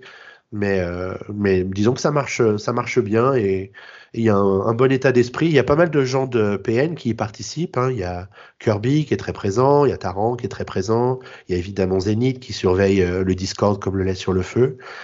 Euh, et puis bah, nous-mêmes, on essaye d'y passer aussi. Puisque l'horloge tourne, mon cher Guillaume, je te propose qu'on enchaîne et qu'on parle euh, d'une petite anecdote. Alors très rapidement, on va peut-être renvoyer les, les gens sur, euh, sur PN pour en savoir plus. Il y avait la semaine dernière une conférence aux investisseurs à l'occasion de l'AG générale de, de Nintendo le 29 juin. Et on a découvert, enfin on a appris dans les médias qu'un fan avait acheté 100 actions Nintendo. Donc il avait dépensé euh, 42, enfin investi 42 000 euros pour pouvoir avoir le droit d'assister à cette conférence et d'avoir l'espoir de poser une question à Nintendo. Et euh, ce, fan était surtout fan de la franchise F-Zero et avait donc envie de, savoir si un nouveau F-Zero était dans les tuyaux ou si Nintendo travaillait sur euh, le retour de certaines de ses franchises historiques comme ça, euh, sur sa, console. Alors, une réponse comme Nintendo sait les faire, où on n'apprend rien, mais c'était plutôt l'anecdote qui était assez rigolote à citer. Voilà de l'argent bien dépensé. Bah, le gars, il est motivé, hein, putain. 40, 42 000 balles juste pour euh, pouvoir poser sa question. Franchement, il est bien. Sinon, euh, il y a, y a, y a d'autres jeux hein, pour, pour, effectivement, parce que la réponse n'a pas été très très encourageante par Nintendo, donc euh, je pense que F0 restera dans les cartons. Mais question, enfin, encore une réflexion d'un mec qui suit beaucoup l'actualité des jeux indés. Vous avez une autre licence indé? Qui s'inspire beaucoup du travail de F0, de Wipeout, euh, bon, sans les armes et tout, etc., et qui s'appelle Red Out. Donc, ça vous intéresse, cherchez Red Out. Le 2 est en train, le 2 est en préparation sur Switch, et clairement, ça vaut le détour. C'est euh, puissant, rapide. Euh, je trouve que ça rend un bel hommage à F0 de mon côté. C'est mieux que F0. Arrête, dis pas ça. Et super, mais il y a des super fans qui vont crier au bûcher, au bûcher, bande d'hérétiques. Mm. Mais c'est toujours difficile pour les gens d'arriver à trouver euh, des jeux qui peuvent correspondre à ce qu'ils aiment, euh, qui ne soient pas forcément des pâles copies, parce qu'on ne cherche pas forcément des pâles copies non plus, mais qui permettent de retrouver les sensations euh, que le, jeu euh, auquel on, vous se culte, parce que F0 c'est devenu un culte, ça fait 18 ans qu'on l'a pas vu, donc autant dire que bon voilà. Mais 18, ouais, 18 ans, ouais, je crois, c'est ça. 2004, le dernier, et encore, c'était sur Game Boy Advance, donc j'imagine qu'en termes de sensation de vitesse, c'était quand même peut-être pas ça par rapport aux, aux versions euh, sur euh, GameCube notamment. Mais euh, ouais, ça commence à, à dater un peu. Mm. Bon, allez, il faut qu'on avance parce que l'heure tourne, les amis. Euh, ouais. L'autre actu qu'on a retenu, enfin, une autre actu qu'on a retenu, c'est le rachat du studio Ilka. Euh, alors pourquoi ça. Guillaume, tu nous as retenu cette actualité? Elle est intéressante à plus d'un titre. Mais évidemment, euh, car en fait, Ilka est rentré un peu dans l'actualité Nintendo quand ils ont annoncé l'année dernière la sortie du remake de euh, Diamant et Perle, euh, donc pour bah, la fin d'année dernière, et qui n'était pour la première fois développé par un autre studio que, que Game Freak. Et donc, du coup, c'est ce studio-là, Ilka, qui avait auparavant travaillé sur la Pokémon Home, l'application qui est aussi disponible sur Switch et mobile. Et du coup, ce studio se fait racheter par Namco pour notamment, visiblement, travailler sur la licence Ace Combat et il sera renommé Bandai Namco Aces. Du coup, on peut se demander s'il va encore y avoir des partenariats entre ce studio-là et Nintendo pour, et plutôt Pokémon Company pour la production euh, d'autres potentiels remakes ou d'autres euh, applications liées à Pokémon. Euh, sachant que bon, Namco Bandai, c'est des partenaires de Nintendo, notamment pour la pour l'outsourcing, parce que euh, ouais. euh, Bandai Namco a travaillé sur différents jeux pour Nintendo, notamment Smash Bros. Ils ont donné des coups de main et tout ça. Donc potentiellement, ça ne ferme pas la porte. Après, s'ils renomment le studio Aces et qu'ils veulent qu'ils travaillent sur la licence et le combat, donc après, on sait que beaucoup de studios travaillent sur différents projets en même temps. Hein. Euh, donc, il euh, faudra voir dans l'avenir si, si, ce studio pourra encore travailler pour, pour euh, Pokémon Company. Oui, en tout cas, comme tu le dis, il n'y a pas de raison que ce ne soit pas le cas. Hein. Ça reste dans la stratégie de Bandai de prêter ses ressources, enfin de les louer, pour pouvoir euh, développer euh, des jeux quand il y a des petits coups de bourre dans les studios des grands éditeurs. Nintendo, ils sont plutôt friands de cette, approche-là parce qu'ils n'ont pas trop envie de se retrouver avec des équipes de développement dont ils ne sauraient plus quoi faire une fois que le développement est fini. Donc ça devrait continuer, je pense. Allez, on, fait, on part enfin un petit point sur les rumeurs de la quinzaine, là, parce qu'il y en a quand même deux, trois qui sont chaudes. Yes. Eh ben, la première, je crois qu'elle concerne un certain Metroid Prime. Que se passe-t-il au sujet de Metroid Prime, Guillaume? Bon, alors c'est pas une nouvelle nouvelle rumeur, mais c'est euh, quelqu'un du Jeff Grubb du site The Giant Bomb. Alors bon, je sais pas si c'est un site vraiment réputé. Euh, euh, qui sort vraiment des infos vraiment véridiques, mais en tout cas, bon, selon lui, du coup, il y aurait un vrai remaster de euh, Metroid Prime, le premier, qui sortirait à la fin de l'année pour les 20 ans de la série, donc en novembre, qui c'était en novembre 2002 qu'il était sorti aux États-Unis. Euh, et donc, euh, visiblement, ça serait, ça serait en préparation pour cette année, et il déclare aussi que le 2 et le 3 euh, seraient aussi en préparation, mais pas pour une sortie en même temps, que Nintendo les sortirait à part, visiblement. Euh, et que cette fois-ci, ça serait pas vraiment un genre de remake, remaster, ça serait vraiment un genre de portage avec les contrôles adaptés, par exemple. Je sais pas à quelle sauce on peut le, euh, goûter, cette, rumeur, mais euh, Ça ferait du bien d'avoir un petit jeu en plus pour la fin de l'année, sachant qu'on n'aura pas Metroid Prime 4, euh, on peut, on peut rêver, donc ce sera plutôt pour 2023 hein, si, s'il sort sur cette console. hein. Euh, mais euh, du coup, bon, pourquoi pas le, un vrai retravail sur ce premier Metroid, euh, pourquoi pas, pour avoir peut-être un avant-goût des potentiels graphismes du 4. euh. donc, ah bon, c'est une rumeur, mais bon, les rumeurs, euh, qu'est-ce qu'on ferait sans? Est-ce que tu y crois? Est-ce que vous y croyez? Je sais pas, je me Bon, pose la question. ce- le, le remake de Metroid Prime, je crois qu'il existe depuis l'annonce de la Switch.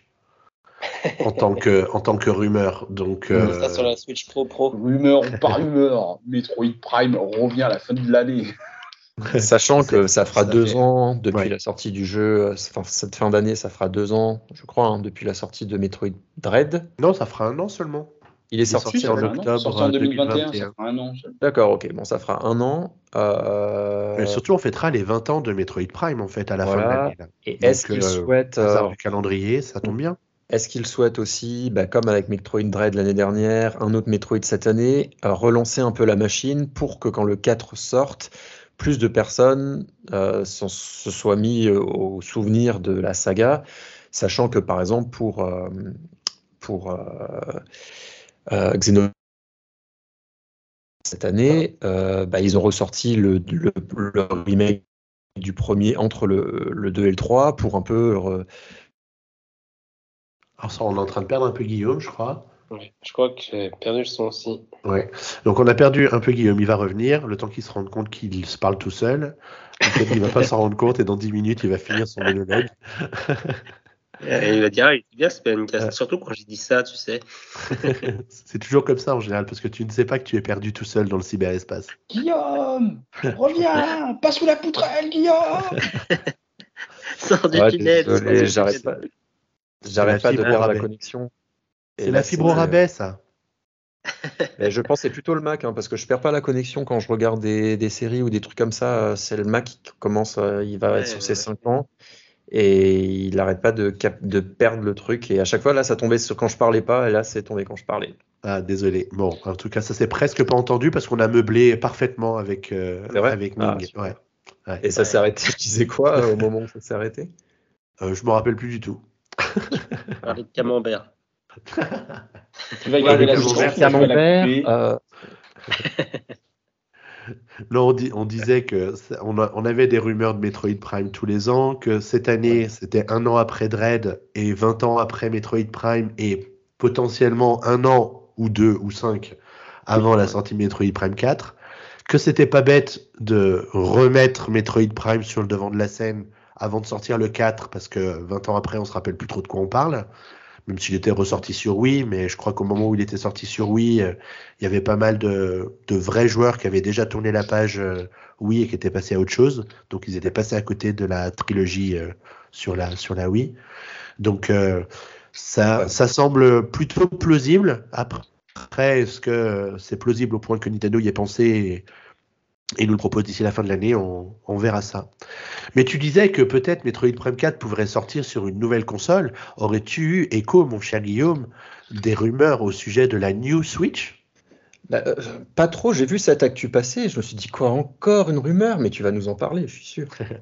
Ouais, la, la New Switch, c'est un nom qui a été déposé par Nintendo la semaine dernière et qui fait penser que Nintendo va adopter pour la Switch La 3D? même, euh, non, la même stratégie que pour la 3DS avec la New 3DS, c'est-à-dire une, une évolution hardware avec un nouveau pros, potentiellement encore un nouvel écran, ce sera peut-être l'écran OLED encore, mais du coup, euh, par rapport à la première 3D. version, quelque chose de nouveau. Euh, non, sans 3D, mon cher euh, Ming.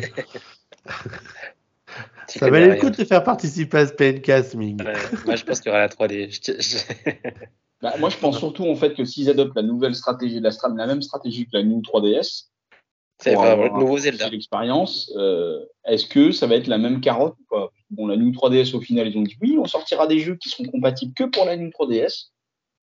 Mis à part euh, Il y en a le portage de Xenoblade euh, sur une New 3DS. euh, Ouais, alors il y a, il y a pas mal de discussions sur le, sur le net à ce sujet-là. La première, c'est quand est-ce que Nintendo va lancer cette console? Il y a deux arguments qui pourraient tendre pour une sortie bientôt, peut-être sur la fin de l'année. euh, ou tout début de l'année prochaine, c'est les investissements que Nintendo fait en composants hardware en ce moment, euh, qui représentent euh, des sommes colossales par rapport aux deux ou trois dernières années. Donc il y a quelque chose de ce point de vue-là qui est en train de se passer. Et puis euh, des perspectives, des prévisions de vente qui sont toujours très élevées pour la Switch.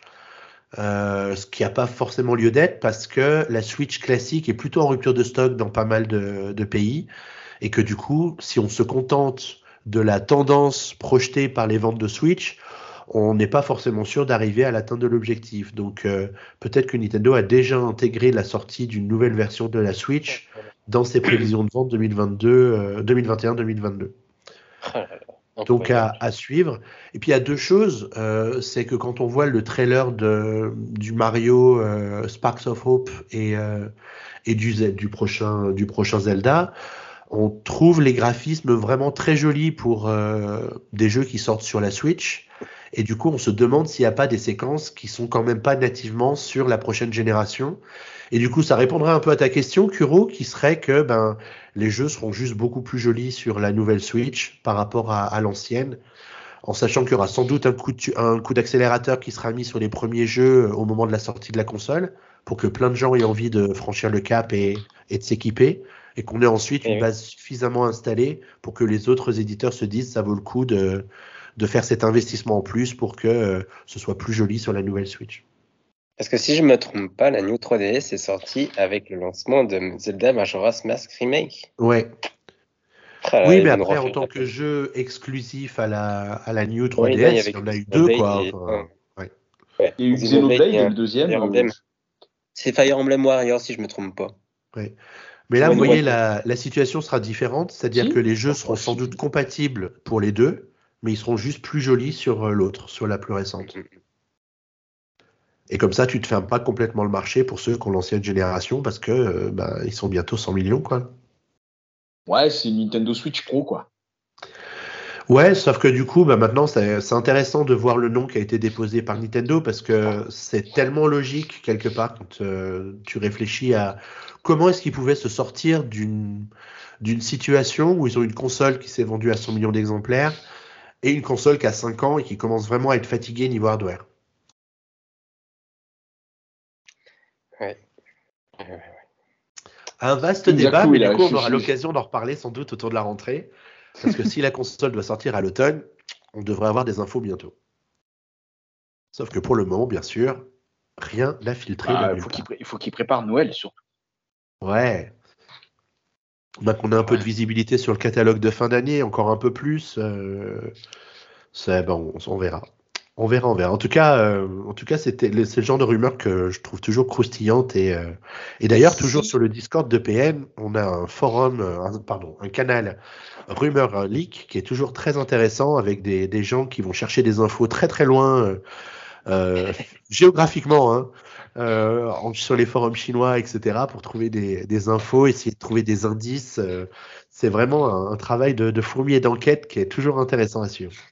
Et tu crois que PN, si jamais il y a, y a cette fameuse Switch Pro, je me rappelle pas, tu recevais les genre la New 3DS ou les différentes itérations euh, pour les tester ou pas? Alors oui, et pour la Switch OLED, on avait eu l'occasion d'aller l'essayer euh, quelques mois avant la sortie, donc euh, je crois qu'on avait pu l'essayer euh, courant juillet pour un article début août, puisque la console sortait début octobre, donc ils avaient un, ouais.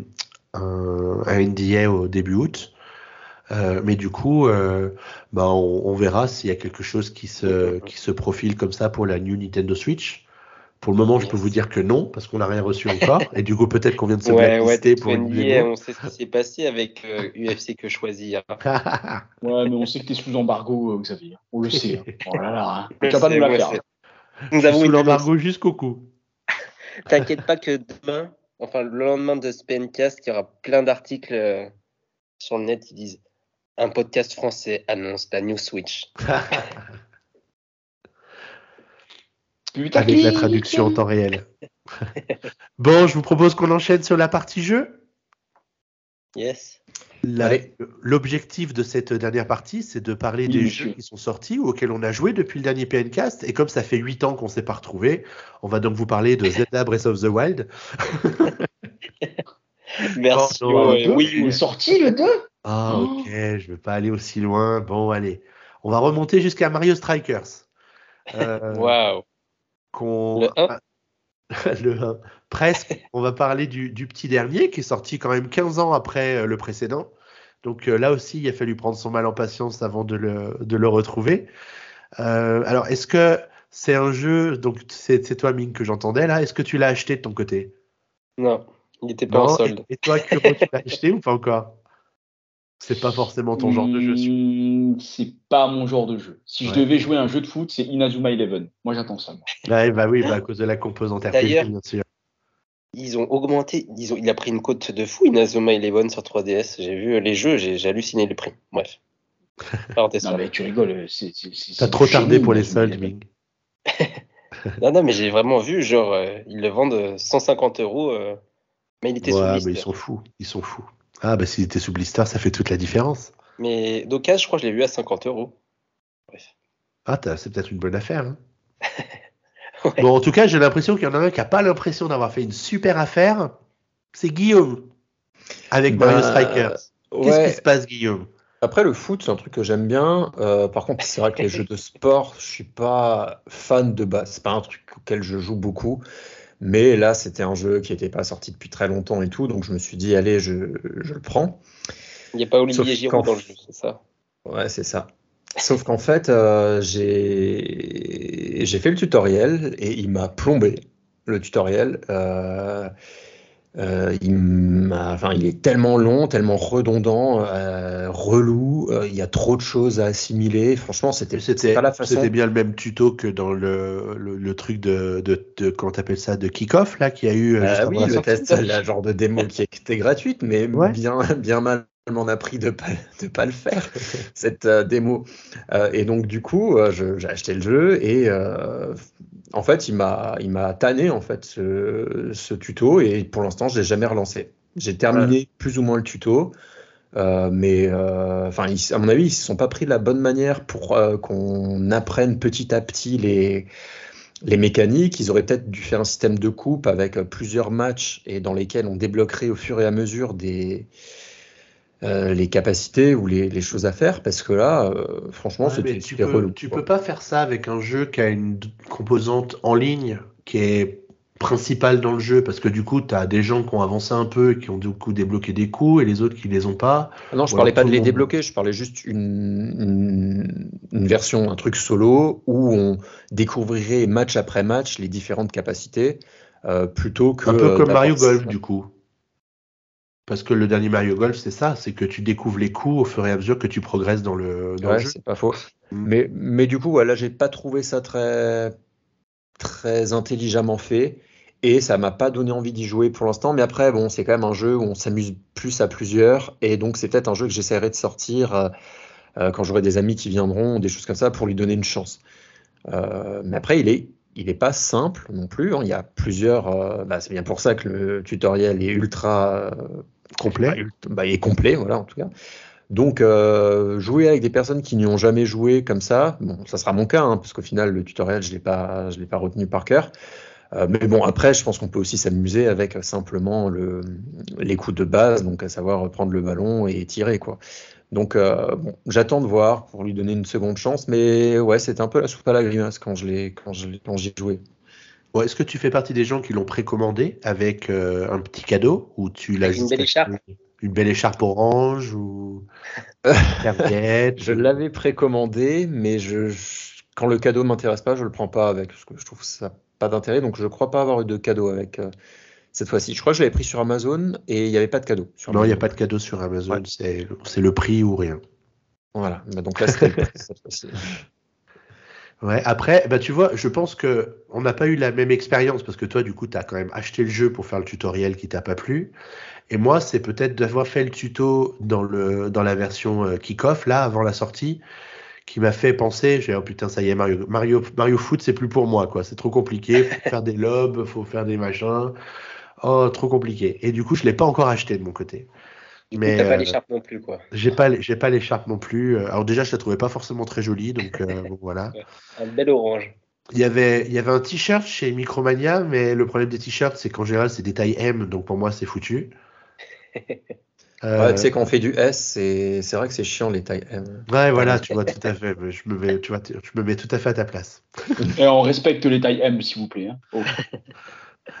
Ah, bah, c'est encore la mafia, ça, la mafia du M. Exactement. M comme mafia. D'accord? Hein? Donc, euh, ça va, hein? Parce que les S, là, si si vient, là, on va se calmer. hein? Mais bon, heureusement que Fall Guys est sorti. Ouais, que bah ouais, c'est ce que j'allais dire parce que ouais.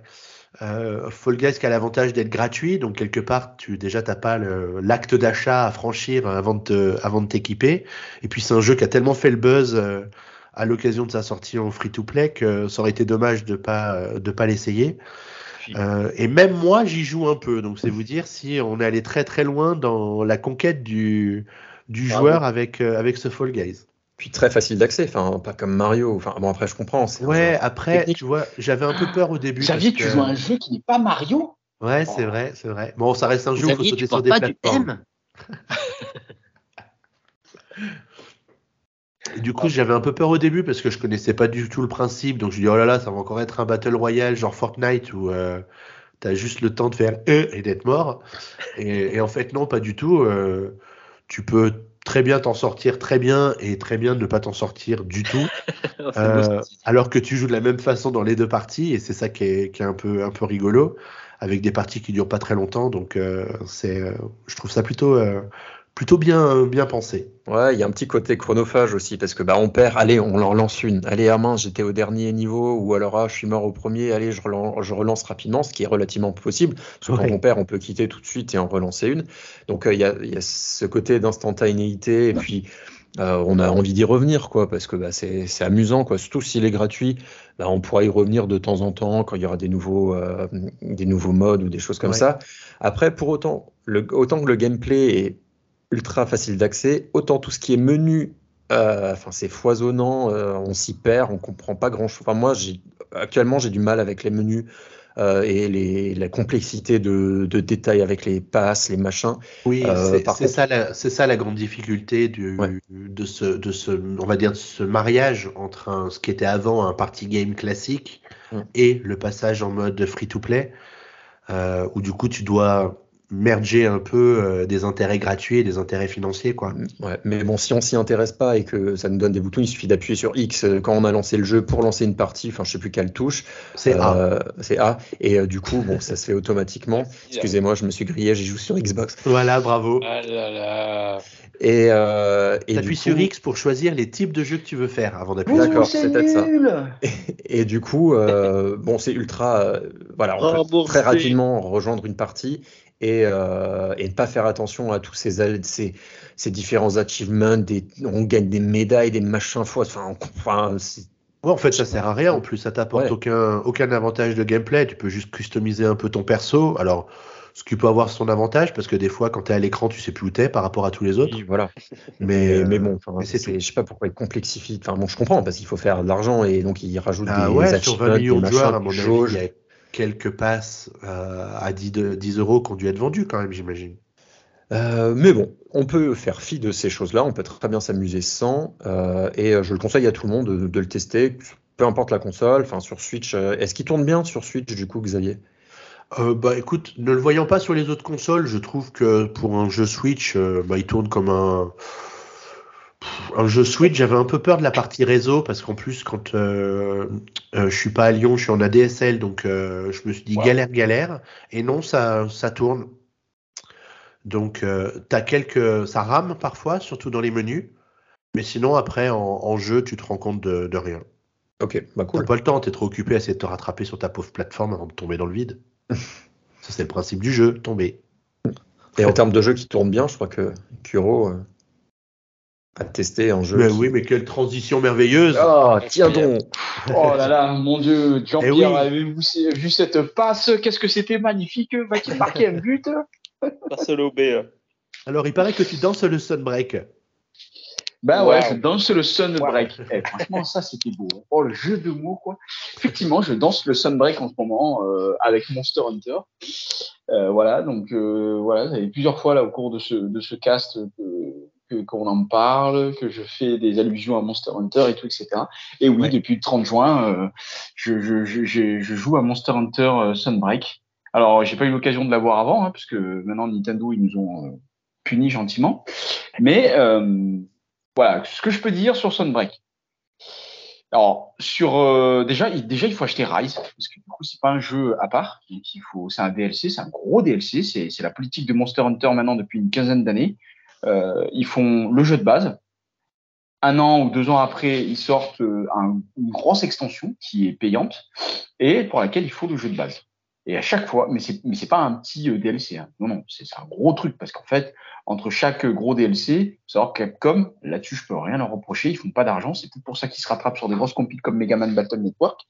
Euh, ils font que des DLC gratuits pour Monster Hunter. C'est-à-dire que tous les mini DLC qui sortent là, le temps d'avoir la grosse grosse extension, c'est gratuit. Et ça, c'est super bien. Et ça n'a pas changé depuis 20 ans sur Monster Hunter. Donc, Sunbreak, c'est la grosse extension de Rise, de Monster Hunter Rise, qui est sorti l'an dernier. ce DLC est payant lui-même. Ce DLC est payant. Alors, je sais plus à combien, euh, j'avoue, j'ai pas regardé le prix. Euh, donc voilà, euh, pour la simple et bonne raison que du coup, bah, je suis en train de le tester. Et effectivement, il est payant. Il n'est pas gratuit, mais c'est un gros, gros DLC. En gros, c'est ce qui va euh, faire passer le jeu au niveau au-dessus. Et là où je veux en venir, c'est que si vous avez Rise et que vous y jouez pas souvent, et que vous n'avez euh, pas du tout avancé en fait dans Rise et que vous jouez comme Boris une fois de temps en temps, ça sert à rien d'acheter Sunbreak. Je vous le dis de suite. Enfin, et pourtant, je suis un grand fan. Mais euh, voilà, je suis contre entre guillemets l'argent gaspillé inutilement. N'est-ce pas Guillaume Mario Striker? Je plaisante. Bam, typique. Oh le strike. Oh le c'est un strike, tacle. tu vois, tac. Oh, le tacle par derrière. Oh là là. J'ai pas dit j'y jouerai plus jamais.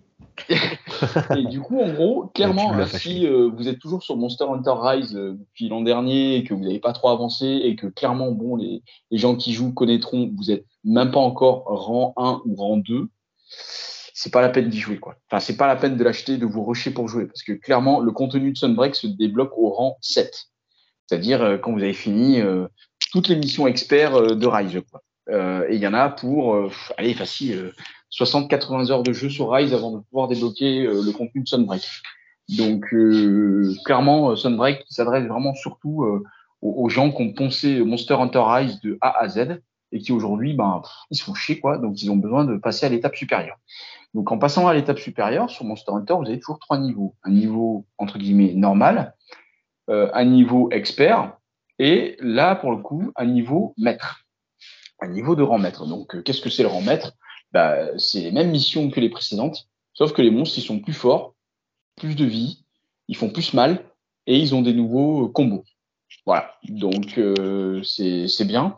Mais en gros, c'est un éternel recommencement. hein. C'est-à-dire toutes les missions que vous avez fait en normal et en, et en rang expert, bah, vous allez les refaire en rang maître, en fait. Et en rang maître, bon, et après, ce qui est bien, c'est qu'en rang maître, vous avez souvent des nouveaux monstres qui apparaissent, qui apparaissent pas dans les rangs précédents. Et ça, c'est intéressant. Et du coup, là, dans cette flopée de, de, de, de nouveaux monstres qui arrivent à Sunbreak, on retrouve, euh, bah, comme le trailer le montre, hein, plein de plein d'anciennes têtes qui reviennent. Donc, euh, Hermitor Daimyo, espèce de gros crabe avec sa tête de monobloss sur le dos. Euh, si vous comprenez rien à ce que je vous, que je vous dis, c'est parce que vous n'avez pas joué à Monster Hunter. Je plaisante. Euh, on retrouve la, la, mascotte euh, de Monster Hunter euh, 4 Ultimate qui était sortie sur 3DS, c'est-à-dire le, le Gore Magala, cette espèce de dragon tout noir là, et son pendant lumineux, hein, le comment il s'appelle déjà Shagaru Magala, je crois, comme ça. Et puis, mais puis bon, euh, il y a plein d'autres monstres là qui vont être euh, qui vont être présents. Je peux pas trop les citer parce que sinon je vais je vais vous spoiler.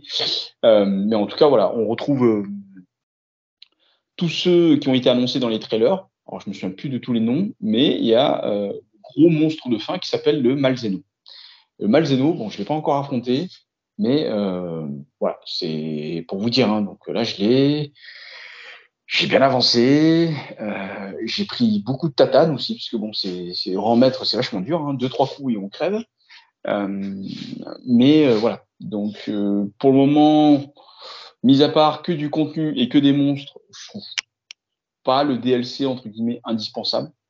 Euh, on rajoute des nouvelles options. On peut changer de style en plein milieu du jeu. Euh, bon, ça, faut, avoir- faut, avoir fait Rise vraiment pour, euh, pour, comprendre quoi. Parce que du coup, il y a plein de, styles de jeu et euh, quand on part en mission, on peut en équiper qu'un seul. Là, dans Sunbreak, il nous donne la possibilité de switcher, c'est le mot de le dire, hein, la switch, entre deux styles. Entre deux styles totalement personnalisables, c'est-à-dire que les styles, ils ont plusieurs capacités. On peut équiper cinq capacités et on peut équiper ben, un style 1 avec cinq capacités, euh, cinq capacités pour une arme, et on peut équi- équiper un style 2 avec euh, ben, une capacité différente à chaque fois. Donc euh, bon, je sais pas trop comment l'expliquer, je l'expliquerai sans doute mieux dans la rédaction de mon test, mais voilà, on a, on a, on a ce petit euh, switch des, des, qui, qui donne euh, la possibilité de, de, d'adapter son style de jeu en plein milieu de l'action. Donc ça, c'est plutôt pas mal. Euh, Tu, on- tu disais tout à l'heure qu'il fallait quand même bien maîtriser euh, Rise pour pouvoir se lancer dans Sunbreak. Ah oui, ah oui, oui, c'est, obligatoire. Donc euh, vraiment, euh, pour ceux qui nous écoutent, si vous connaissez pas du tout Monster Hunter Rise, vous ne précipitez pas sur Sunbreak. Et si vous avez envie d'y jouer, jouez d'abord à Monster Hunter Rise, qui a déjà un contenu très conséquent euh, et qui va vraiment vous donner du fil à retordre, parce qu'il y a déjà tous les DLC qui ont été disponibles gratuitement sur Rise le sont encore. Capcom, en fait, ils se contentent pas juste de dire, bah ok, maintenant on sort ça et tout le reste on, on l'enlève. Non, ils laissent leur, euh, leur euh, contenu additionnel à dispo et euh, vous pouvez continuer à le faire, euh, même si euh, vous pouvez pas encore jouer à Sunbreak, quoi. Parce que après, voilà, Sunbreak va vraiment s'adresser aux euh, experts et à ceux qui ont vraiment terminé, euh, fini, poncé de A à Z euh, Monster Hunter Rise. Donc c'est pour pouvoir te lancer dans Sunbreak, tu dois avoir un certain niveau dans Rise et qui est assez Ouais. difficile à atteindre. euh, Exactement. Non, c'est vrai, exactement. Pour les joueurs euh, très casual, excusez-moi le terme, hein, j'aime pas trop, ce terme, mais là, clairement, je vois pas d'autre terme à employer. Euh, pour les joueurs euh, casual qui, jouent à Rise euh, juste pour le plaisir de l'action et qui vont pas avoir, entre guillemets, le jeu, ils vont pas en fait chercher le défi dans le jeu, mais plus le fun, l'action et tout, etc. Sunbreak, ça va être une grosse source de frustration, je pense, pour ces types de joueurs-là. Parce que même si le jeu est devenu plus simple, très arcade hein, et vraiment euh, proche du beat'em comme je le disais tout à l'heure parce que bon euh, avec tous les styles et tous les effets spéciaux qu'il y a dans le jeu ben ouais ça tape dans tous les sens on bourrine comme pas possible et tout etc euh, Sunbreak ça va pas être fait pour. Ouais Sunbreak euh, c'est pour l'élite des chasseurs quoi entre guillemets Ouais, mais ça, Euh, même, mais même, mais même Rise, c'était déjà quand même un jeu réservé à une typologie de joueurs euh, dans laquelle je me reconnais pas, par exemple moi. Toi, oui, mais ce que je veux dire par là, c'est que par rapport aux premiers épisodes qui sont sortis il y a 20 ans, et là, euh, je, je- je peux le dire parce que bon, j'étais là il y a 20 ans pour jouer au premier Monster Hunter. Ça n'a plus rien à voir. Hein. Monster Hunter d'il y a 20 ans, c'était euh, c'était entre guillemets les Dark Souls euh, d'aujourd'hui, quoi. Euh, donc euh, clairement, c'était c'était sans pitié et euh, c'était hyper lourd, hyper rigide comme gameplay, mais c'est ce qui plaisait justement. C'était ce côté un petit peu euh, proche de la réalité, proche de la simulation en fait de chasse de dragon. Euh, Aujourd'hui, on n'est même plus dans la simulation de chasse de dragon. Là, on est clairement dans du beat'em all de je défonce le dragon, je défonce le monstre. Le monstre, il fait, euh, je sais pas moi, euh, 15, 20, 30 mètres euh, à l'échelle humaine, euh, mais euh, euh, j'y vais avec mes deux petites épées ou mon gros katana et puis euh, je tape dans l'art quoi. En plus de ça, bon, avec les, les compagnons qui, qui, qui sont avec vous au combat, ça, ça, ça, ça, ça soigne à mort. Enfin, enfin voilà, aujourd'hui en multi, Monster Hunter Rise, c'est vraiment du, du gros beat'em all. C'est du gros beat'em all euh, contre les dragons. C'est un, je vois pas d'autre Et- mot en fait pour le qualifier.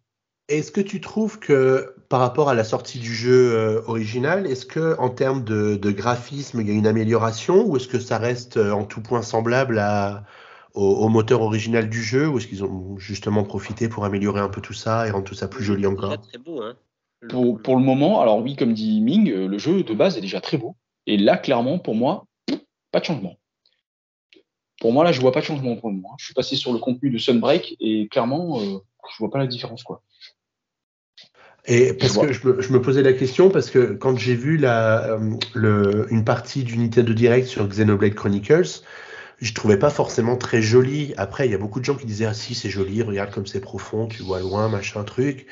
Mais ça m'a ça m'a vraiment surpris cette différence de maîtrise entre euh, euh, parce qu'on arrive à faire de la puissance de la console avec un jeu comme Monster Hunter, et à côté, pourtant Monolith, c'est pas un petit studio, euh, avec un, un, autre RPG où là aussi on doit vendre du rêve, si tu veux, avec l'univers qu'on propose aux joueurs. Et, et du coup, euh, j'ai un peu l'impression que, ouais, bah Capcom, après, c'est pas pareil. d'avance. Ouais. euh, bah, en fait, c'est pas pareil. Je pense pas que c'est une histoire d'avance ou quoi que ce soit. C'est question en fait que Monster Hunter, c'est du entre guillemets faux open world. C'est-à-dire que quand on lance une mission, on arrive dans un environnement entre guillemets qui est très grand, mais qui au final est cloisonné. C'est-à-dire qu'il y a des zones, euh, 1, 2, 3, 4, 5, 6, 7, 8, 9, 10 zones. On peut ici déplacer librement, hein, alors qu'il y a 20 ans, euh, entre chaque zone, pour passer de la zone 1 à la zone 2, ben, il y avait des temps de chargement, alors que, et des temps de chargement assez conséquents. Hein. Et, euh, et aujourd'hui, euh, dans Monster Hunter Rise depuis Monster Hunter World, ces temps de chargement entre toutes les zones d'une région ont complètement disparu. Donc c'est vrai que quand on se déplace euh, dans une région de Monster Hunter euh, Rise pour effectuer une mission, bah, c'est un open world, mais entre guillemets fermé. Alors c'est super contradictoire, euh, alors que par exemple Xenoblade, c'est un open world de A à Z, entre guillemets, euh, du début jusqu'à la fin du jeu. Si ça n'a pas changé depuis le 1, C'est ce qui explique la grosse différence graphique entre les je deux. pense que c'est ce qui explique la grosse différence. En fait, je pense que là, d'un point de vue environnement, ils arrivent plus à optimiser entre guillemets un, opti- un environnement ouvert, open world, parce que c'est vrai, hein, on peut grimper de partout, on saute de partout, on a des super panoramas et tout, etc. Mais au final, c'est cloisonné, c'est limité. Euh, et une fois que ça c'est terminé, hop, on retourne au village et c'est une autre carte. C'est enfin c'est un autre environnement qui charge. Euh, et là, une fois que c'est chargé, pas de problème, on peut se balader librement dedans, mais l'environnement est complètement chargé. Et après, on lance une mission, hop, on va dans un autre environnement, ça va charger quelques minutes. Mais une fois que c'est chargé, c'est chargé. Et il n'y a pas, je pense, euh, ce, travail continu en fait de la, mémoire pour afficher les graphismes au fur et à mesure en fait que le personnage progresse. Je pense que c'est ça aussi. C'est pour ça aussi que le jeu est très joli. Euh, bon, j'ai vu, le jeu tourner sur PC, il n'y a, rien à dire, hein. mais euh, y a, y a pas, c'est pas comparable. hein. Mais par contre, voilà, sur Switch, euh, le jeu il n'a pas à rougir par rapport à d'autres à d'autres à d'autres licences.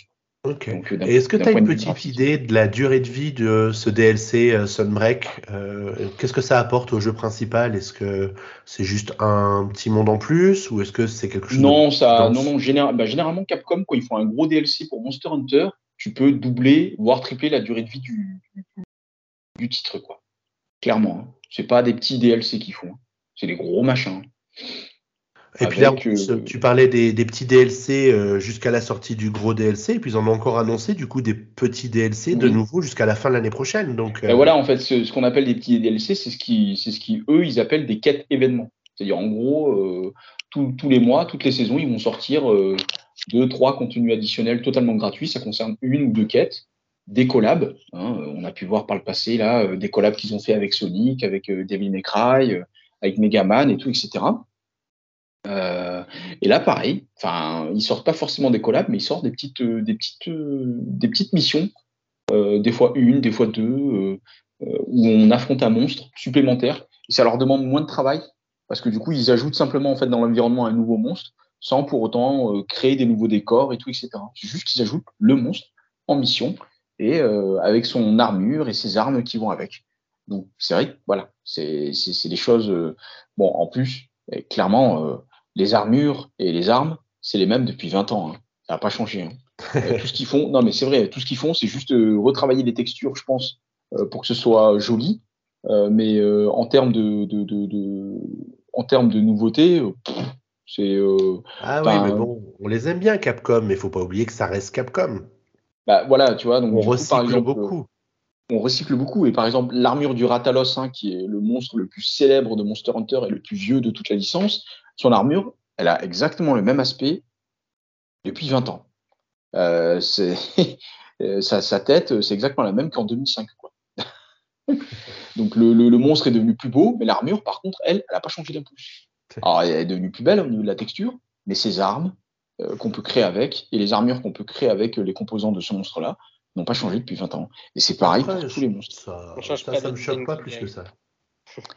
Donc voilà, et effectivement, aujourd'hui, bah, juste faire des petits ajouts euh, de monstres par-ci par-là qui ont déjà existé dans le passé, Ben voilà, euh, si comme, Mon- comme Monster Hunter c'est leur produit vache à lait depuis 20 ans, bah, je pense que Capcom ils n'ont pas jeté le code. hein. À mon avis, Capcom ils arrivent, ils prennent, hop, on balance. Un petit bouton, c'est gratuit, euh, ça fait plaisir à la communauté de fans. Et puis en attendant le prochain gros DLC, ben voilà. Donc euh, maintenant la question se pose, c'est est-ce qu'on va sortir un troisième gros DLC pour Rise? Je sais pas. Je pense qu'ils passeront plutôt à la génération suivante de Monster Hunter dans quelques temps. Mais euh, je pense que là ils vont exploiter Sunbreak et Rise jusqu'au bout. Oui, puis après, il faut aussi qu'ils le sortent sur d'autres consoles. euh, ils l'ont sorti sur PC. Ouais, mais juste sur PC euh, pour le moment. Il y a pas, y a peu de raisons pour qu'ils sortent pas sur PS5 et, et Xbox aussi. euh, à terme, il n'y a pas de raison. hein. De mon point de vue, il n'y a pas de raison. Il n'y a pas de raison. Après, c'est vrai que je sais pas si les jeux ils ont marché sur PS et sur Xbox. Parce que c'est vrai qu'ils étaient sortis à la base. Mais Monster Hunter World, il avait beaucoup marché. euh, Il avait sur, beaucoup euh, marché, mais beaucoup sur la PC. PS4. Ah, Sur la PS4, il avait beaucoup marché. Mm. Euh, sur, sur Xbox, je sais pas. Euh, mais en tout cas, voilà, c'est vrai qu'il avait super bien marché sur, euh, sur, X, sur PS5, enfin sur PlayStation 4 et sur PC. Alors après, peut-être que Sony, ils n'ont pas lâché un assez gros billet euh, à Capcom pour que Capcom le développe. Ouais, c'est peut-être ça aussi. Mais ça, c'est un autre sujet. C'est un autre débat, je pense. Bon, est-ce qu'il y a d'autres choses que tu voulais partager avec nous sur Monster Hunter? Euh, Sunbreak, Ouais.